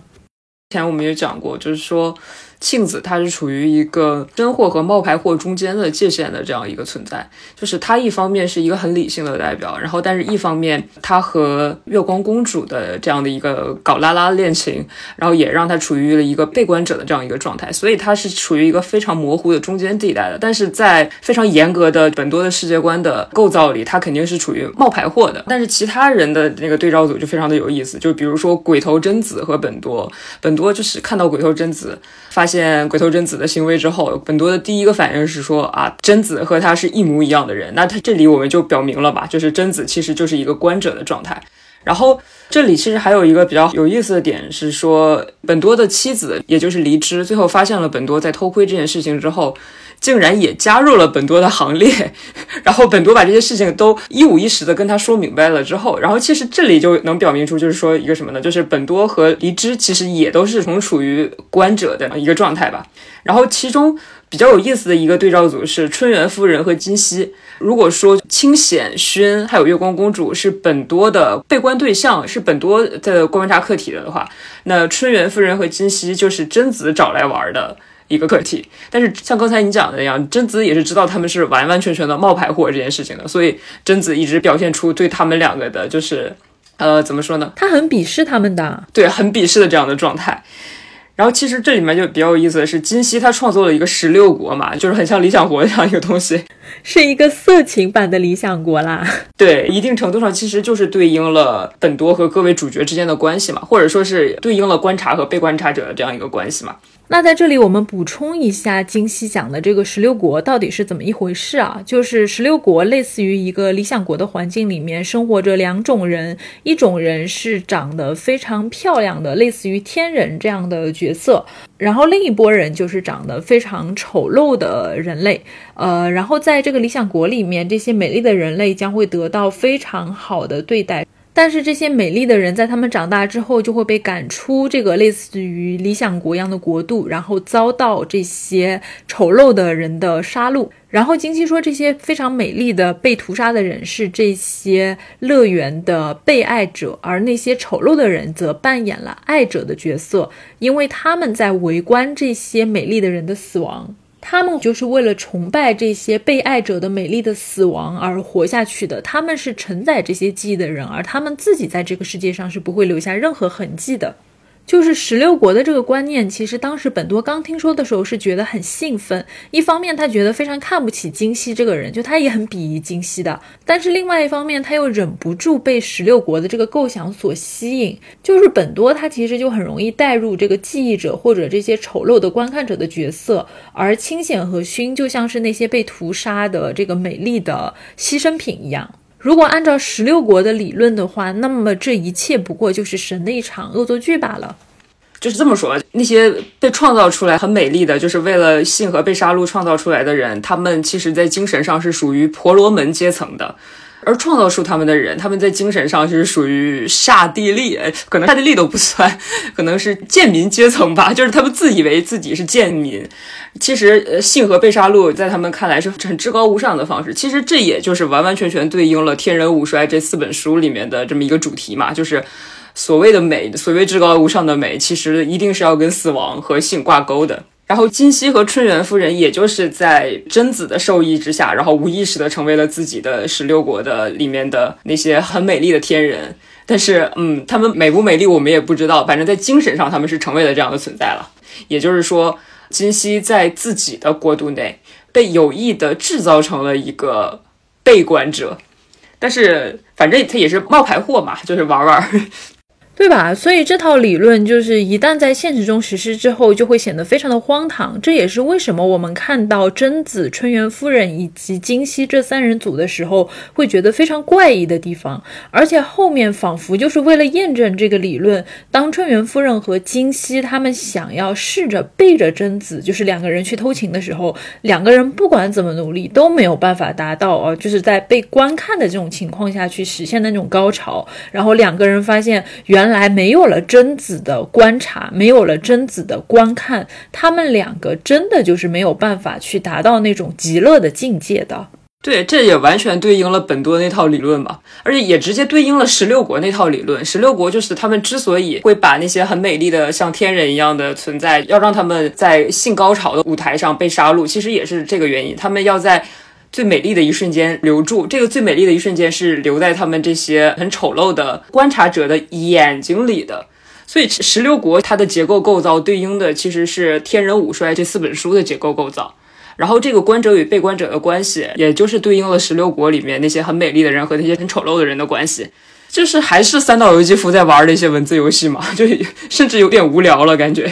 而且贞子其实真的是冷酷到令人发指了。就他在后来甚至还摸着春元夫人那张美丽而纤细的脸，看着她那张哭哭啼啼的脸说：“啊，就很冷酷的跟她说，没有才能的人根本连死都不配。”就潜台词就是说，只有像薰那样子美丽而纯粹的人，他才配自杀自尽。而像春元夫人和金熙这种冒牌货，他们就只配呃活着，不配去死。跟本多的想法一模一样吧。本多之所以把安永透养成那个样子，也是觉得你们假货不配去死嘛。贞子这个角色其实真的蛮有意思的，虽然刚才说她那么的冷酷，而且她和本多很像，但其实相比于观者，我会觉得贞子她更像是一个鉴赏者的一个角色，她能够欣赏美和纯粹的东西，然后她也愿意制造美和纯粹的冒牌货来供自己赏玩。但是他跟本多不一样的是，本多是在自己的认识世界里面一直在玩儿鬼打墙一样的游戏，就一直在这边绕着死胡同转来转去。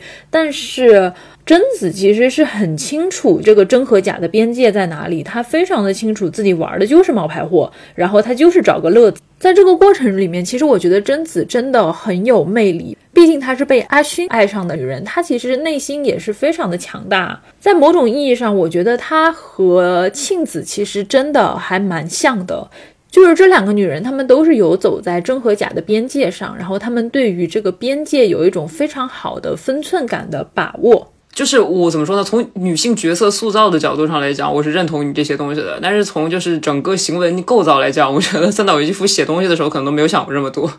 因为贞子她那种冷漠是非常深入人心的，然后庆子也有自己的特点，庆子的特点就是那种玩世不恭嘛，然后这是她作为一个女性角色非常优秀的点，所以我觉得他们两个完全没有很像。贞子她因为在行文构造上，她就是跟本多是一样的人嘛，所以三岛由人是把她写非常的理性的，所以她把握那个边界把握的特别好是很正常的。但是其实怎么说呢？你从庆子毫不犹豫的去告诉那个安永透，你就是个假货这件事情来讲，就是你会觉得他可能不是说有在把握，而是那种他本身的性格特点是什么，就是很玩世不恭，然后很大胆，完全不像是一个我们刻板印象里日本女性应有的样子。就是他只是想要去照自己的意志去做了，就是他的这种真货和假货的那种很模糊的边界性，甚至可以体现在他的语言上，可以体现他的他的行为上，可以体现他的他的个人判断上的。你觉得他是完全把握好这个边界了吗？我觉得没有，他只是。就是隐隐约约觉得这么做是对自己的朋友好啊，这样的，或者说庆子她其实是一个直觉型选手啊，对，很直觉型的人物，所以他跟贞子真的是很完全不一样的。就是我觉得他俩的对照组就是像是两种，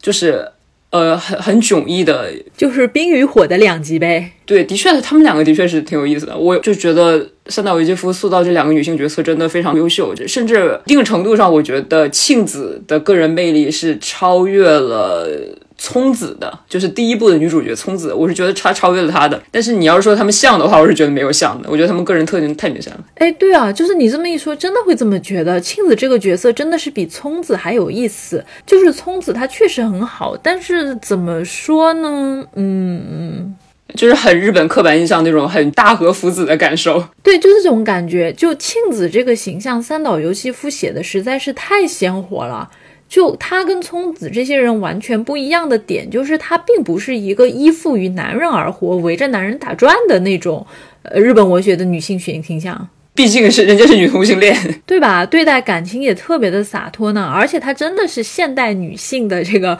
某种意义上想要活成的样子呢，就是有钱有势死老公。嗯，而且随随便便玩男人，就是那种很本能性的，就不像是贞子要给自己制造一些计划，然后这一步开始玩，这一步开始抛弃。他没有，他就是随缘。而且其实这里有一个情节，就是他和本多出去旅游嘛，去日本旅游过的人都知道，呃，日本有那种看板，然后就是把脸的部分抠出来，然后就我们可以把脸放进去，然后让别人帮忙拍照，有这种东西。他当时和本多就去玩这个了嘛，然后本多是非常的不舒适的。本多因为他是一个很观者的形象嘛。就是他一直是以这样的姿态来活着的嘛，然后当他处于一个被关的这么一个状态的时候，他非常的不舒适，他觉得不适应，他不仅觉得羞耻，他还产生了一系列的本能性的反应。呃，但是庆子就没有，庆子不管是跟本多在一起去观察这个世界，还是说大大方方的做自己，然后让整个世界被观察，他都非常的游刃有余。这也是体现他是处于很边界线的一点嘛。就是我觉得这些情节其实都能对照着整个天人五衰的行文构造。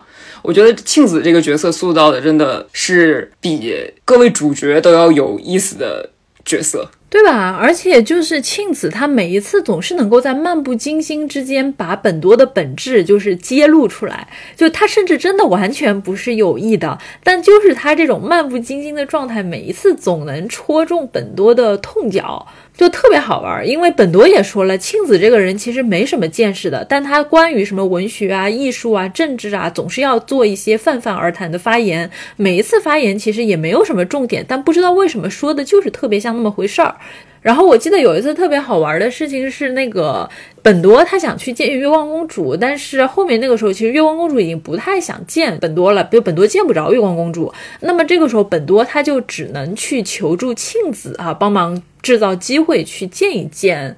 月光公主。然后那个时候，其实庆子大概率已经跟月光公主已经，嗯，两个人就已经不是可能，就是完完全全的就是，所以就是庆子就是想玩他，对吧？然后当时庆子特别好玩，然后庆子就跟本多说啊，你想见月光公主可以呀，那你现在赶紧跪下来去吻我的脚，那我就帮你再安排一次机会去见月光公主。其实那个时候庆子她就是开玩笑的，她也没故意说我想侮辱本多呀，或者想怎么怎么样的。结果没有想到她随手开的这个。这个玩笑在本多的心里激起了非常大的一个震荡，然后本多他居然不由自主的真的拜倒在了庆子的脚下去吻了他的脚，然后在这个过程里面，就是本多在这种猥琐的行为里面再一次感受到了内心的这种啊，就是震荡，一种情欲的震荡，一种猥琐的震荡，就你就能感觉到本多和庆子的关系真的好有意思啊！每一次庆子其实不是故意要戳中本多的一些软肋，或者说戳中本多的痛脚。的，但不知道为什么，他每次这种漫不经心的、很直率的行为，总是能够把本多最猥琐的一面给暴露出来。所以我真的觉得庆子这个角色塑造的非常好，而且在本多的世界观里。就是包括他自己都是处于一种非常极端的状态的，就是他作为观者，然后他和那些被观者的关系其实都是极与极，但是只有庆子出现在他的世界里，然后和他形成了非常亲密的关系，但他并没有任何很极端的表现，他是处于很中庸的这种状态的，就这个角色很有意思，我觉得就是很圆融、很有灵性嘛，这样的一个角色。好，那其实讲到这里，小四的内容已经讲的差不多了。关于小四里的人，小四里的一些理论，然后还有小四里的这些对照组。那接下来我们就直接进入天人五衰，来讲一下天人五衰里面的阿透是一个什么样的情况吧。我觉得这可能也是把小四和天人五衰放在一起讲比较有意思的地方，就是小四和天人五衰就不仅是书的内部本身有很多的人物对照关系，天人五衰和小四之间这两本书之间也有非常多的对应和呃关照的这样的一个部分，所以放在一起讲其实真的很有意思。如果说我们刚才在讲月光公主的这个时候还有一些歧义的话，在阿透的问题上，我们基本上就是非常明确的，这确实就是一个冒牌货，而且连本多他其实都非常的清楚阿透他是一个冒牌货这件事情，包括就是他在见到阿透的时候，他第一个反应不是说，哎，阿透他身上有一些什么清显或者阿勋他们的影子，而是他在阿透身上像照镜子一样看到了另外一个自己，就他。觉得他面前站着的这个人，他内部的那个精密的一个准确的像齿轮一样的一个世界，其实跟自己是一模一样的。就我其实看《天人五衰》的时候，觉得还是蛮有意思的。就因为阿透其实他给人的感觉就特别像是一个。空心的人，就当然还是因为我们的美少年传统。虽然他是个冒牌货，但他依然是个美少年。但是三岛由纪夫在写阿透的时候，其实他已经有各种各样的细节，这就差怼着我们的脸说这是假的，这是假的，这是假的。他其实，在开头写阿透的时候，就一直在讲阿透，他其实就就给人感觉就是一个很单薄的那种壳子，然后他身上也没有清显和阿勋那种非常饱满的情感世界和精神世界，他身上有的只有那种。纯粹的美丽，然后傲慢，还有冷漠。而且这里有一个非常有意思的细节，就是从清显、阿勋到月光公主，他们对于自己的转世身份是没有任何的知觉的。就像你说，作为一个纯然的被观者，他们自己对于这些事情是没有任何感知的。只有阿透，就是他清晰的认知到自己绝对是一个天选之人，证据就是他自己腋下的那三颗黑痣。就他虽然并不能很明确的知道这三颗黑痣到底意味着什么，但是他非非常确信自己是一个。被选中的特别的那一个人。天人五衰给阿透设置的身份也非常的有意思，就是他是在一个叫做什么帝国信号公司的地方工作。那他平时的工作内容就是在这个海边信号站的一个高台上的小房子，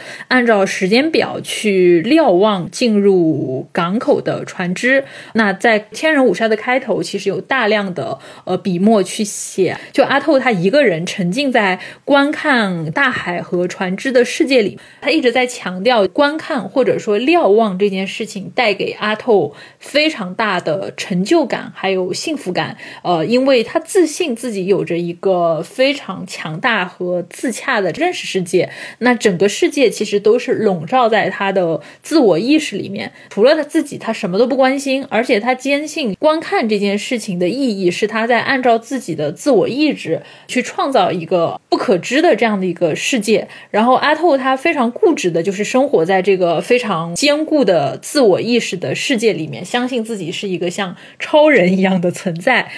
三岛由纪夫他甚至为了证明，就是说阿透他就是个假的，他还给他设计了一个朋友啊，一个叫做娟江的丑女，她其实就是阿透的一个镜像，或者说就三岛由纪夫直接说了，他们两个就像灵魂的双胞胎一样。因为娟江是一个远近闻名的丑女，因为失恋然后发疯了，还进过精神病院。但是等他从精神病院里面出来以后啊，这个娟江就成为了一个情绪稳定、逻辑自洽的人。倒不是说因为他变得清醒了，而是因为从此以后他也有了一个非常强大的。自我意识，或者说他疯了，就是这个疯癫的力量让他拥有了非常强大的自我意志。就不管外部世界的人怎么去看待自己，娟江就始终沉浸在自己是个美人的世界里面。他觉得自己是天下第一的大美人，然后所有的男人都爱自己爱的不行了。然后他总是幻想说，哎，因为我长得太美了，今天我在电车上遇到了咸猪手，咦，好恶心。然后或者说，因为我长得很漂亮，所以有很多的男人不择手段的在追求我。呃，所以就很多人受不了娟江的这股风劲，但唯独阿透，他是对娟江表现出了。高度的容忍，甚至是两个人就像是好朋友一样的相处，就是因为他们本质上是完全一样的人。呃，他们都是沉浸在这种由自我意识去打造的一个虚构世界里面，然后在这个虚构世界里面，这始终保持这种逻辑的自洽。所以当时就是看到天人五衰的时候，反而没有说再像小四里面对于月光公主的身份一样有那么多猜测和疑问，更多的可能就是在阿透那。里就是一种情势急转直下，感觉是一种意料之中的情节的一种下坠了。关于安永透这个角色，其实三岛由纪夫给出的东西实在是非常之多，但是哪怕这么多东西。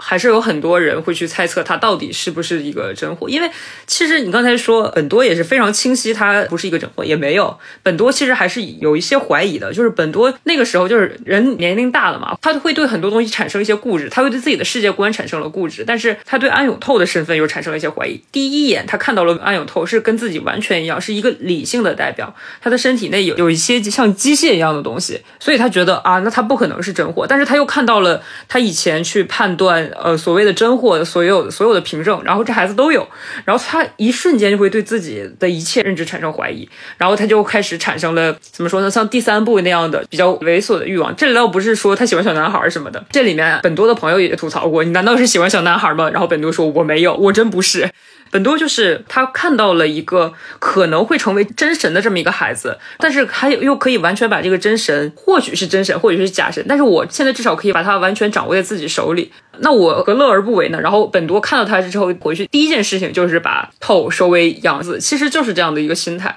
本多这种心态，其实在小四的时候也有一些很有意思的体现，就是本多在小四里的时候，他在自己家的时候，他打死了一条蛇，后来他们家发生火灾的时候，月光公主看到了一条蛇，然后月光公主。被一条蛇杀死了，是这条蛇其实某种程度上这就是一种很神圣性的代表。然后本多打死这条蛇之后，他很开心，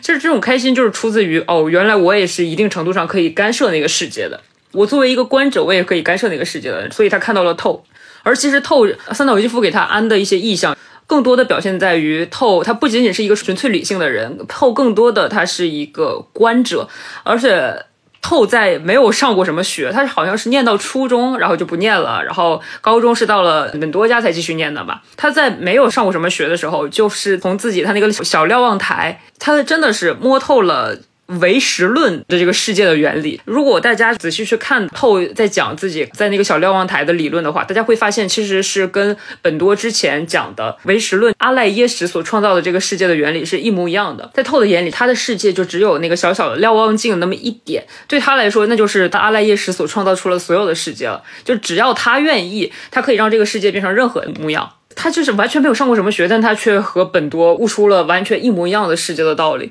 其实这里就能看出来，他是一个假货了。因为就是我们刚才说嘛，就是所有的真货，他其实都是被观者。但是透从一开始就已经跟所有人都说了，他是一个天生的瞭望者。他看这个世界，他不仅是看这个世界本身，他每次都能看到地平线或者海平线的另一边的东西。他要去看那一边的东西，这一点也造成了他产生一种错觉，他觉得啊，我是不是那个真货的错觉？他觉得自己看到的海平线另外一边的东西，他觉得自己是真货。但是本多是执着于看他能看到的东西的，他不会去看海平线的另一边。但是透会去很有野心的想要去看另一边，这也是造成了他觉得自己是真货的原因，也造成了后面的一系列悲剧的原因。包括那个成宇娟江，他俩不仅仅是灵魂的双胞胎这么简单。透哪怕是后来他们有钱了嘛，然后被本多就回家当养子，然后变成了富家大少爷，他都把。娟江放在身边，书里面也一直在写，娟江是他的老师一样的角色。就是娟江的，我逻辑太能自洽了，就是透，就是自认自己本身都做不到，他每次都会被伤害到自尊心什么的。但是娟江已经完全不会伤害到自尊心了，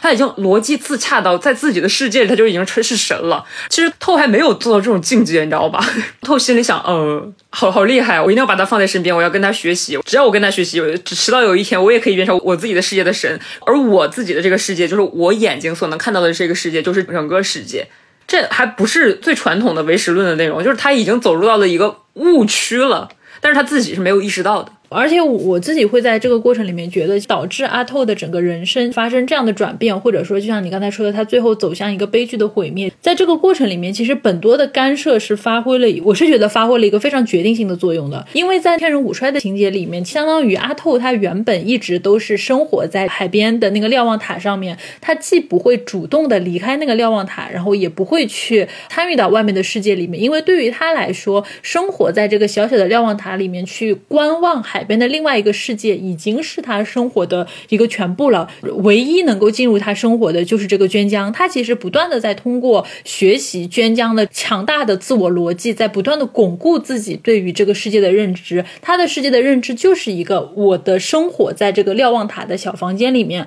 而我的整个巨大的意识创造的世界在海的那一边。就他是可以以这种虽然不是真货，但是非常自洽的逻辑，就一直保持这种状态。才生活下去的，而他生活的一个转变，恰恰发生在他和本多相遇了。因为本多他一次偶然进入了这个瞭望塔，然后他发现了阿透他腋下的三颗痣，然后他决定说我要去干涉这件事情，然后他把阿透收做了自己的养子，把阿透接走了，离开了这个瞭望塔，进入了自己的豪宅，成为了一个富家少爷，然后想要去呃某种意义上是去呃教养或者说去调教阿透，去成为一个社会。人，其实正是因为本多的干涉，他把阿透的原本的这样一个虽然是冒牌货，但是非常自洽的一个认识世界给搅乱了。而在这个过程里面，其实本多他确实是不确信，就是说阿透他到底是真货还是假货，所以他需要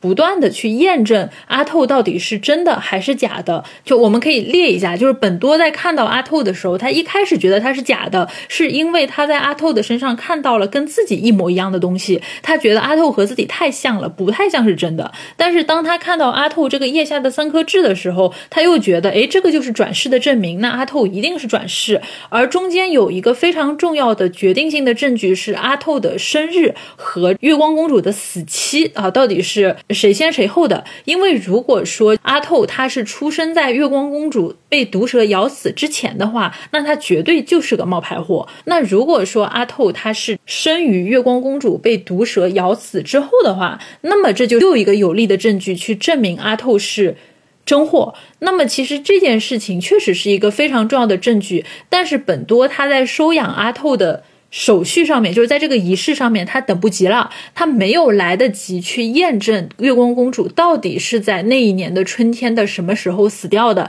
就急吼吼的把阿透接到了自己的身边，把他收作养子，然后去教养他。其实你能够感觉到，在这个过程中，本多他对于被他观察的这个对象这种非常强烈的呃干涉的这个欲望，某种意义上其实是把阿透的人生推向另外一个方向的非常。重要的一个诱因吧，就是以本多他干涉的愿望作为一个转折点，然后我们才会看到后面一系列就是阿透性格中的这种。恶的一面，像多米诺骨牌倒塌的这种塌房现场才发生，就是是本多他的强行的干涉，彻底的就是释放了阿透性格中冒牌货的那种恶的一面。嗯，对，很多人也都在在探讨阿透是不是真货这一点，就会想，如果没有本多的干涉，阿透是否有可能就是本来是一个冒牌货，但是会发生一些事情，让他二十岁那年彻彻底底的死亡，结果本多的干涉反倒而让他变成了一个没有办法死亡的人。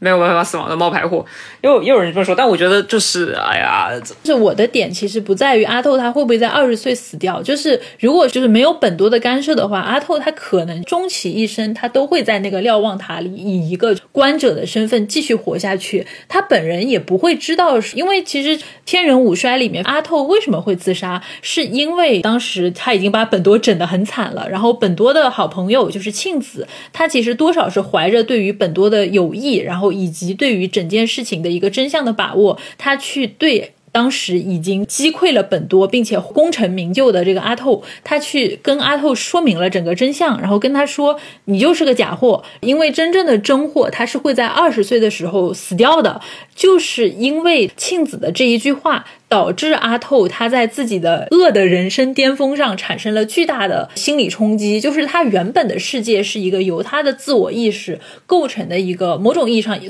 虽然不如娟江那么的强大和坚固，但其实也是一个非常自洽的这样的一个自我世界。但偏偏就是庆子的那一句话给他补充了一个真相，跟他说真正的真货是会在二十岁的时候死掉的。这个时候，阿透他才去执着于二十岁的时候死不死的问题。但是如果说没有本多的干涉的话，那阿透他其实是可以在这个瞭望塔里面作为一个自洽的冒牌货一直活下去。然后一开始在讲那个剧情的时候，你也说了，阿透一开始就是知道自己肯定是我非凡人。而且他是对自己的那个腋下的三颗痣，他是有一定的认知的，所以就是这样的孩子，就哪怕本多不出现，他也不可能就是安安心心的一辈子就只当一个在瞭望塔里看一辈子的人，他肯定会不断的去扩大他的世界，就是他的世界不可能永远只存在于那小小的望远镜里，他肯定会用恶意来扩大这个世界。不过最简单的就是他之所以会和娟江一直当朋友，或者说把娟江当老师，其实是他在为自己未来的后期做一个准备嘛。他为了自己在自我逻辑里、自我世界里实实现自己成为神的这样一个目标在做准备，所以其实哪怕本多不出现的话，他这个恶意的巅峰的冒牌货肯定也不会仅仅局限于此。就是我个人觉得，就是本多的出现只是给他的人生加了速，但是按照《丰饶之海》这本书的这个理论来看，他是不可能本多就去干涉他，就是然后产生了什么东西的。按照他的这个理论来看，本多他造的因很难对这个世界产生什么果，因为它不是天人，它只是人。它其实想表达的是，只有天人造的因，然后才会产生结果到天人上的果。很多你可以说它是加速了透的世界的形成和衰败。但是透本质上，它的世界是肯定必然是要有有这个形成的，这个就是整个丰饶之海的系列的论调，它的基础就是不管它是不是真货，它身上的果应该就不是本多造成的因，还是那个因果论嘛？就是如果按照本多对自己的认知和解释的话，他是没有能力影响这个世界的。本多也一直在说历史意志问题嘛，然后他自己一直在说我是没有这个能力去改变历史的。然后本多一说到这句话的时候，就会想起清显，就是说只有像清显和勋。这样的人才有这样的能力，然后像月光公主这样的人，可能也有这样的能力，但他没有做到。但是像像透，你是说透身上的果其实是本多的因造成的，但我就觉得这有一点稍微的怎么说呢？不太合理，至少不太合这本书的论调。除非就是把那个思想转变一下，就是说，如果这一切都是本多的幻想，那这个论调就是成立了。就是说，如果我们完全按照一种很唯物的思想来看待这本书，那是可以的。但是如果我们按照本多的所谓的世界观来看待这一个系列的书的话，那其实就有一点矛盾了。不过我还是认为，到了天人五衰里面，本多的干涉其实是起了作用的。当然，我们在这里可能要去谈论本多的干涉，它到底是改变了，就是彻底改变了阿透的命运，还是说是加速了阿透他原本就是要走的这样的一条既定的路线。这两种程度的干涉到底是哪一种？我们其实没有办法给出一个定论。就是我觉得读《丰饶之海》系列读到《天人五衰》的时候，我们会明显感觉到这里的这个世界观它已经处于一种摇摇欲坠的状态了。就是感觉所有的一切它其实都是建立在巨大的不确定性上的。本多的理性世界变得不可靠了，轮回的状态也开始变得混乱了。就所有的一切，它其实都已经是变得不确定了。在这个意义上，我觉得本多和阿透的命运其实已经不再是两条平行线的状态了。因为其实，在前几轮里面，不管本多想要怎么去干涉主人公的命运，但是轮回其实是拒绝本多的干涉的。就是他干涉的越用力，但是最后他被拒绝的也就越彻底。可是，在天人五衰里面，本多和阿透的这个状态，他们两个人的命运是非常深刻的交织在一起的。当然，在这一轮里面，阿透和本多的命运都是很惨的，但是他们的这种惨法其实是不一样的。就是阿透的命运是非常悲剧的，因为刚才我们讲到，他企图服毒药自尽，但是没有成功，然后这个毒素弄到了他的眼睛里面，他的眼是瞎了。就是眼瞎这种很凄惨的结局，它其实是带有一种天罚的意味的。而且，当阿透眼睛瞎了之后，他的状态其实多多少少会和标题里面的天人五衰的征兆互相产生一些呼应。小说里面有讲到，阿透瞎了以后，他开始变得非常的邋遢。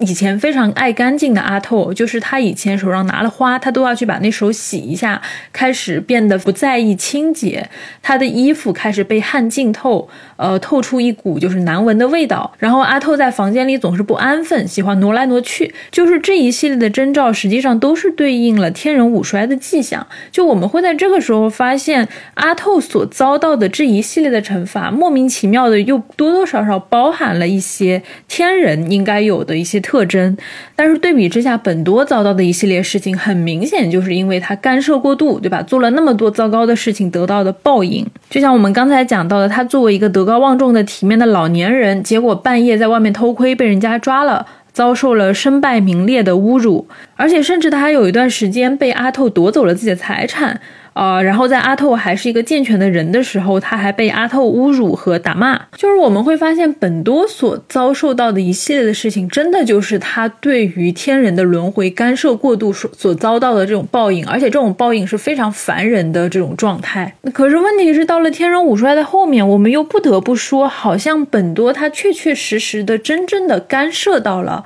阿透的命运。不仅仅是说让他的命运发生了偏移，而是他是真真正正的介入到了阿透的一个毁灭，或者说天人的这个轮回的毁灭。因为后面有一个情节，就是阿透瞎了以后失去了生活自理的能力，所以他要依靠本多来生活。但是这个时候，阿透他要求他要跟娟江去结婚，然后本多允许了这件事情，甚至供养了这对夫妇。有一天，女仆来告诉本多，娟江看上去似乎怀孕了。这个时候，本多的心里隐隐的产生了一种窃喜，因为他知道娟娟身上这种疯癫的成分很有可能会遗传到孩子的身上。那一刻，他心里是有一种隐隐的高兴的，因为他想象到阿透这样的人，哪怕他只是清闲转世的一个冒牌货，但他身上依然有这种转世的成分在。而这样的人，最后他的后代竟然会是一个有疯癫基因的孩子。一想到这件事情，本多就产生了。一种他仿佛终结了天人轮回的这样的一种窃喜，就到这个地步，我觉得就很难说本很多的干涉还只是停留在一个加速的状态了，就明显感觉到他已经很深刻的介入到了阿透的命运里面去。那你的这个视角其实是觉得透有可能是真货，所以你才把最后的天人五衰，然后觉得它是一种隐喻，然后在阿阿透身上有体现，所以你才会觉得本多多多少少也是介入到了那个世界。首先，第一个就是我们关于阿透是个冒牌货这件事情是没有任何的疑义的。如果没有疑义的话，天人的这些征兆的确是不应该出现在他身上的。就是如果他是一个彻头彻尾的冒牌货的话，这些征兆就的确不应该出现在他身上，他就应该跟天人无关。但是如果你觉得最后那个征兆，他的确对应的是天人五衰，那其实就是在说透是有可能是。照你的话说，就是被本多介入了的这么一个真货，然后以至于它变成了假货，是有这样的一种可能性的，你是觉得对吧？我刚才强调的这个点，就是我一直都不觉得真货和冒牌货的界限，它是那么清晰的存在于月光公主和阿透他们之间的。就是月光公主她是纯然的真，而这个阿透她是纯然的假。就我始终是觉得，在两本书里面给出的一些线索里面，他们身上多多少少都是带着一些模糊性的。如果说，月光公主她大体上还是一个真货的话，但是她身上其实已经隐隐有了一些冒牌货的征兆。而到了阿透的这一边，他虽然我们可以完完全全的去界定他是个冒牌货，但这并不意味着他身上没有一点点真的成分。就我是觉得，就是月光公主和阿透的这两个人的关系是。月光公主她是真的，但是月光公主的这个真货身上，她是透着一些冒牌货的线索的真；而在阿透的身上，他确实是个冒牌货，但是在他的这个冒牌货身上，他依然有着一些真货的影子。就只是说真和假的这个比例，在这两个人物身上是不一样的，其实就是完全是两种理论。还是那句话，如果我们按照本多的他说的世界观的理论的话，其实真货和假货的界定就是非常明显的。但是如果按照本多最后他的结局，就是因为本多最后他去了月修寺，然后他见到了聪子，聪子说：“我从来没有见过你啊，就是说咱俩之前没有见过，你说这些都是假，都是你的幻想。那如果这一切真的都是本多的幻想的话，你这个理论它就是成立的了。你刚才讲纯粹的。被观者他必然是一个真。如果说这个判断标准它基于的是本多的一个自我意识的话，那我觉得确实是很模糊的呀。因为本多的自我意志本来就不是一个很值得确信的东西。本多的自我意志是它是纯粹理性的。按照这整本书它的所塑造的世界观，在这个书里的世界观是真的的话，他的意志就是完全可以确信的。但是如果他的意志本身是一个纯粹的幻想的话，就像聪子说啊，你就是一个呃，你在想很多东西，你在幻想很多东西，那其实你的理论是可以成立的。但是如果你要是承认他的那个理论是真的的话，是在这本书的系列里面是真的话，的确是有真货和假货的这个存在的话。那他的理论就是完全确信的，因为的确就是按照他的意志来构建的这个世界，他的逻辑链条就这两。如果在这条逻辑链条上，你那个理论就是不成立的。但是如果放到另外一条逻辑链条上，它就是完全成立的。但这本书里其实就是给出了这两种逻辑链条，虽然第二种逻辑链条在结尾处才被呈现出来，但是这个结尾处呈现出来的逻辑链条是完全是可以推翻整本书的，可完全可以推翻第一条逻辑链条的。所以我说你那个理论其实它是可以成立的，只要是你认为这的确是本多的幻想的话，它在这。这条逻辑链条上就是成立的，但是与此同时，如果你并不觉得这一切全都是幻想的话，那你刚才的理论是在第一条逻辑链条上是有一些矛盾点的，它是不成立的。因为我我们刚才在讲就是《天人五衰》的这本书的时候，我们是一直在看到，就因为我自己在讲剧情的时候，我其实一直都是沿着一条路线，就是本多的理性世界的崩溃或者说崩坏，就不能说崩溃是崩坏，就我们可以说在春雪和奔马里面，我们看到本多他有一个非。非常严密的一个逻辑的世界，在这个逻辑的世界里面，所有的一切都是合乎他的这个认识所创造出来的逻辑的。但是到了后来的两部，就是小四的后半本到天人五衰，我们一直在讲本多，他其实一直在承受自己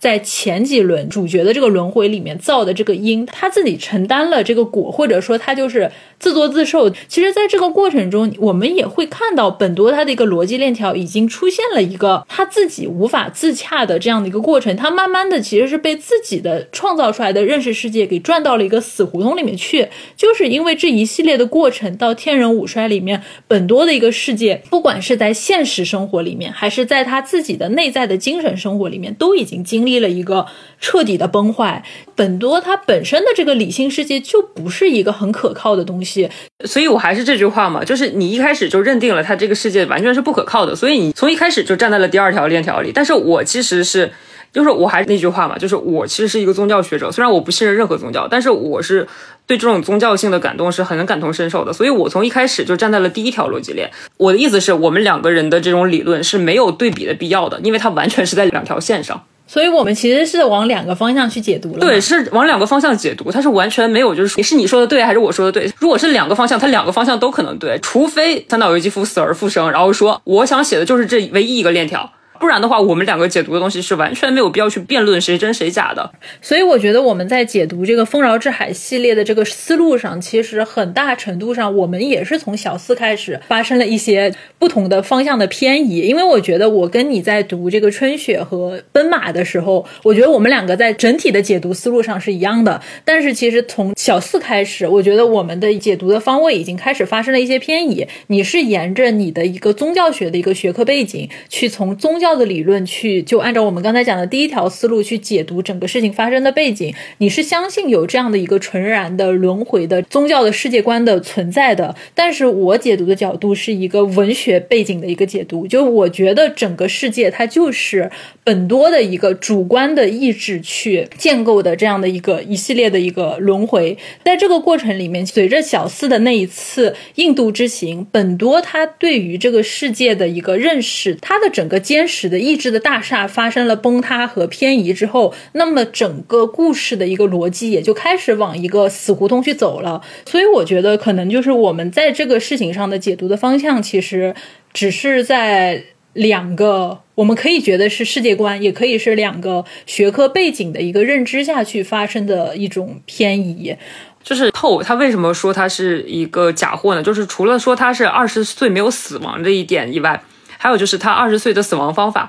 他为了证明自己是真货，然后他去喝了毒药吧，然后结果他喝了毒药没有死，这这一点就已经证明他可能是一个冒牌货了。然后而且他偏偏是瞎了眼睛，他现在已经不能是一个观者了。他之前也说过，他全身最漂亮的器官。他整个五官最漂亮的器官就是他的眼睛，然后用来瞭望的眼睛。他在大海边，他只学会了一件事情，就是瞭望。现在他连瞭望的眼睛都没了。我个人觉得他应该是挺满意的，因为这里面其实涉及到前面的一个问题，就是当时本多给他请了一个家庭教师，家庭教师给他讲了一个故事。那个家庭教师是想用这个故事来隐喻一些政治的，但是。透听了就觉得好像在隐喻自己的人生一样。这个故事就是说，从前有一只老鼠，它一直以为自己是一只猫，然后它跟所有的老鼠都说自己是猫，直到有一天它看到了真正的猫，猫就在玩它，老鼠就跟猫说：“哎，你不能吃我，咱俩是同类啊。”然后猫说：“你放屁！”那一瞬间，老鼠就意识到了，哦，自己原来真的不是猫。下一秒，它就是去自杀了。在老鼠的逻辑链里，只要我能证明自己不是老鼠，下一步我要证明自己是猫，就是稍微简单一点嘛。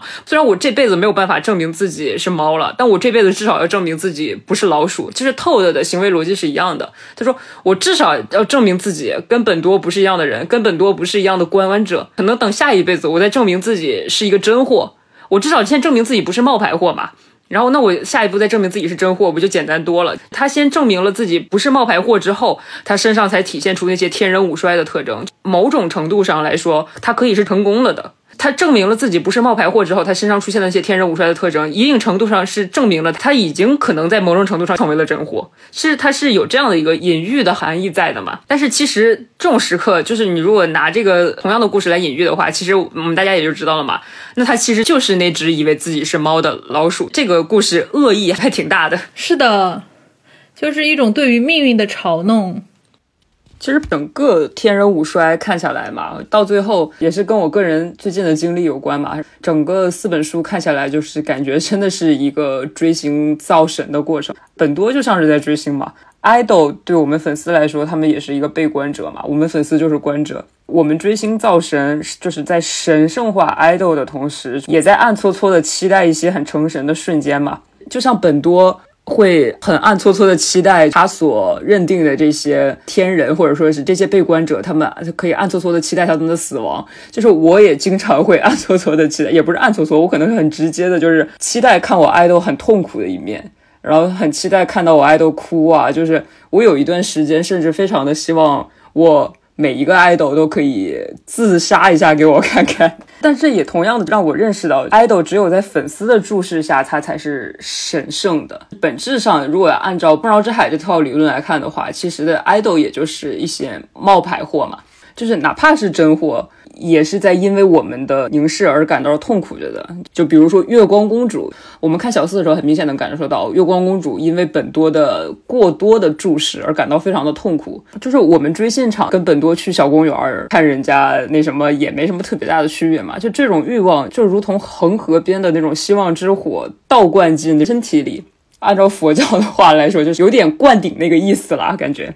就是爱豆的眼泪啊，痛苦可以成为诸如我这样的粉丝的那种养料。我们对这种痛苦的追求和期待，也可以成为一种，就是对我们来说非常美味的食物。本多在那本书里也写了类似的话嘛，说这种东西可以成为他的养料。就我们就看爱豆，本多就看他的角团们，就是站在那里无动于衷的就在那痛苦着，暗自把这些东西当做是自己从他那里收来的礼物。是有这种感受的吧？其实你看书的话，也能感受到，就是本多一旦看他们非常痛苦的感受的时候，其实他自己是非常爽的。就是我本来不是很理解的，但是我觉得现在被你一说，我莫名其妙的非常理解了。我其实中间看本多的很多的心路历程，我是真的不太明白为什么他会这么想。但是你的这个解读角度，我觉得真的很有意思。我其实我觉得就完完全全是同样的感受嘛。我偶尔也可以共情我爱豆的痛苦的时候，很难说自己是没有爽到的。我们这种凡人，就是很平庸的人，或者说俗人，就是还能从任何其他的什么地方能得到这么美妙的情绪资源呢？就是本多也是同样的感受啊，就是本多也一直说自己是一个很理性的代表，像聪子和清显一开始也不是把他排除在外，然后他心里就很不舒服。但是他在观察他的主角团们的时候，他偶尔也可以共情主角团的痛苦，他把这种痛苦当成了自己的养料，当成了自己可以享受到的情绪资源。哇，这种爽快真的，我完全可以感受到。而且他到小四最后几段的时候，他说他杀了那条蛇嘛，因为那条蛇是神圣性的代表嘛。但是本多当时想的就是说，我也有扼杀神圣的能力，那是不是证明我也是可以参与到那个世界的呢？其实跟我这种就是从我的爱豆身上替代一些情情绪资源是同样的道理。让让让我说谢谢你，因为有你温暖了四季。你好残忍啊！没有，就真的，我真的，我追任何的明星，就是尤其是如果让我追男明星的话，我追他的第一个月，或者说追他的前半年，我都会真的每天期待，就是 可不可以自杀给我看，好想看。我还会暗搓搓的看一些他们的恶评，然后看到有很恶毒的评论，就是说你去死啊，然后我就会默默的，就是双手合十说谢谢你，借你吉言。哇天呐，对不起，真的，这个世界好残酷啊。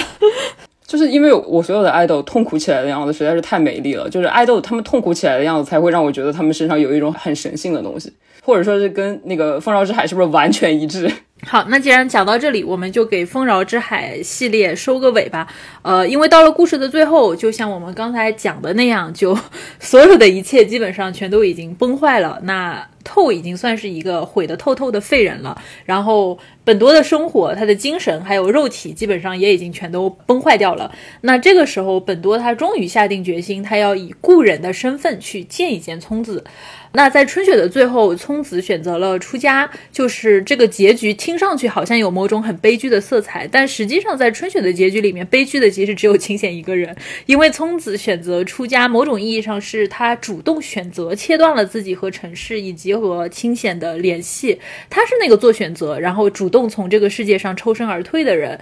那聪子他选择了在京都的月修寺出家，这么多年以后，他已经是月修寺的门妓了，相当于是住持这样的一个岗位。那其实，在此之前，本多已经有过好多次想要去见聪子的想法了，因为他听说聪子随着年龄的增长和岁月的流逝，不仅没有变得衰老和丑陋，反而变得更加的美丽和纯粹了。本多还蛮好奇，就是他想去见一下聪子，但是多多少少就有点自惭形秽吧。每次即将见到聪子的时候，本多就退缩了，他没有勇气去见聪子。直到这个时候，本多他终于下定决心要去见聪子了。那结果见到聪子以后，就是聪子她确实很美，虽然这个时候的聪子已经八十三岁了，人也老了，但是她身上却散发着圆融的那种美的气质吧。那本多他想要跟聪子叙旧，聊一聊清显的事情，但是聪子却说，那位松之清显到底是一个怎么样的人呢？哪怕本多事无巨细的把当年的事情。说给聪子听，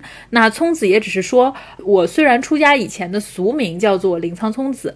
但是他不是那个跟松子清贤有过姻缘的那个人。聪子的话就给了本多很大的打击，本多他不相信聪子的话，他觉得聪子是在装傻，但是聪子却说清显这个人是不是从来没有存在过呢？啊，一切是不是都是本多先生你的想象呢？我跟你以前真的在这个世界上见过面吗？然后本多就有点崩溃，他说：“如果清显不存在的话，那么薰不是也是不存在的吗？月宫公主不也是不存在的吗？说不定就是连我自己也不曾存在过。”然后聪子就说：“那一切就要看你怎么想了。”然后就是聪子就让自己的弟子带着本多去逛了一下寺庙里的庭院，结果那个时候本多感觉到了自己来到了一个空空如也的境界，这个地方没有回忆，然后也没有任何东西的存在，就刚好跟我们整个系列的标题《丰饶之海》对应起来了。就丰饶之海，我们之前一直都在讲，就是。月球表面干枯空虚的一块地方，看上去像海，但实际上什么都没有。名字叫做丰饶之海，但实际上只是一片空空荡荡的谎言之海。然后这就是本多看到的人生的终点，也是三岛由纪夫给整个丰饶之海系列设置的终点。就因为看到这里，其实还蛮悲伤的。就我们之前反反复复在讲，我们看到这个最后才揭晓的结局的时候，我们也知道天人五衰写到这里。三岛由纪夫交还稿子，马上就要去自杀了，就其实还是蛮感慨的。就看到这里，康品很好啊，他自杀之前还知道去交稿，很多人做不到。那么到这里，我们拖更了一个月又一个月的《丰饶之海》系列总算完结了，也算是通过做这个节目敦促自己看书了。那反正后面有机会的话，我们可以再给大家讲一期金阁寺。当然，按照我们这种拖更的品质，我们也不知道什么时候会再更新啦，但是应该会有的。那我们就期待下次再见吧，拜拜，拜拜。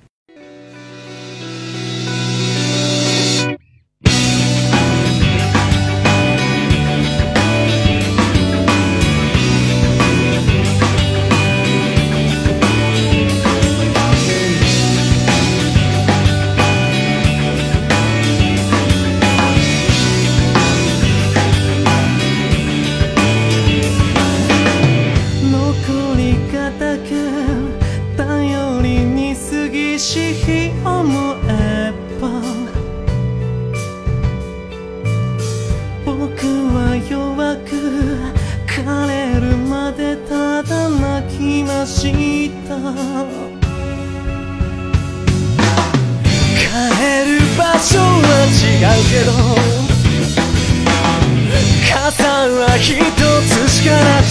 て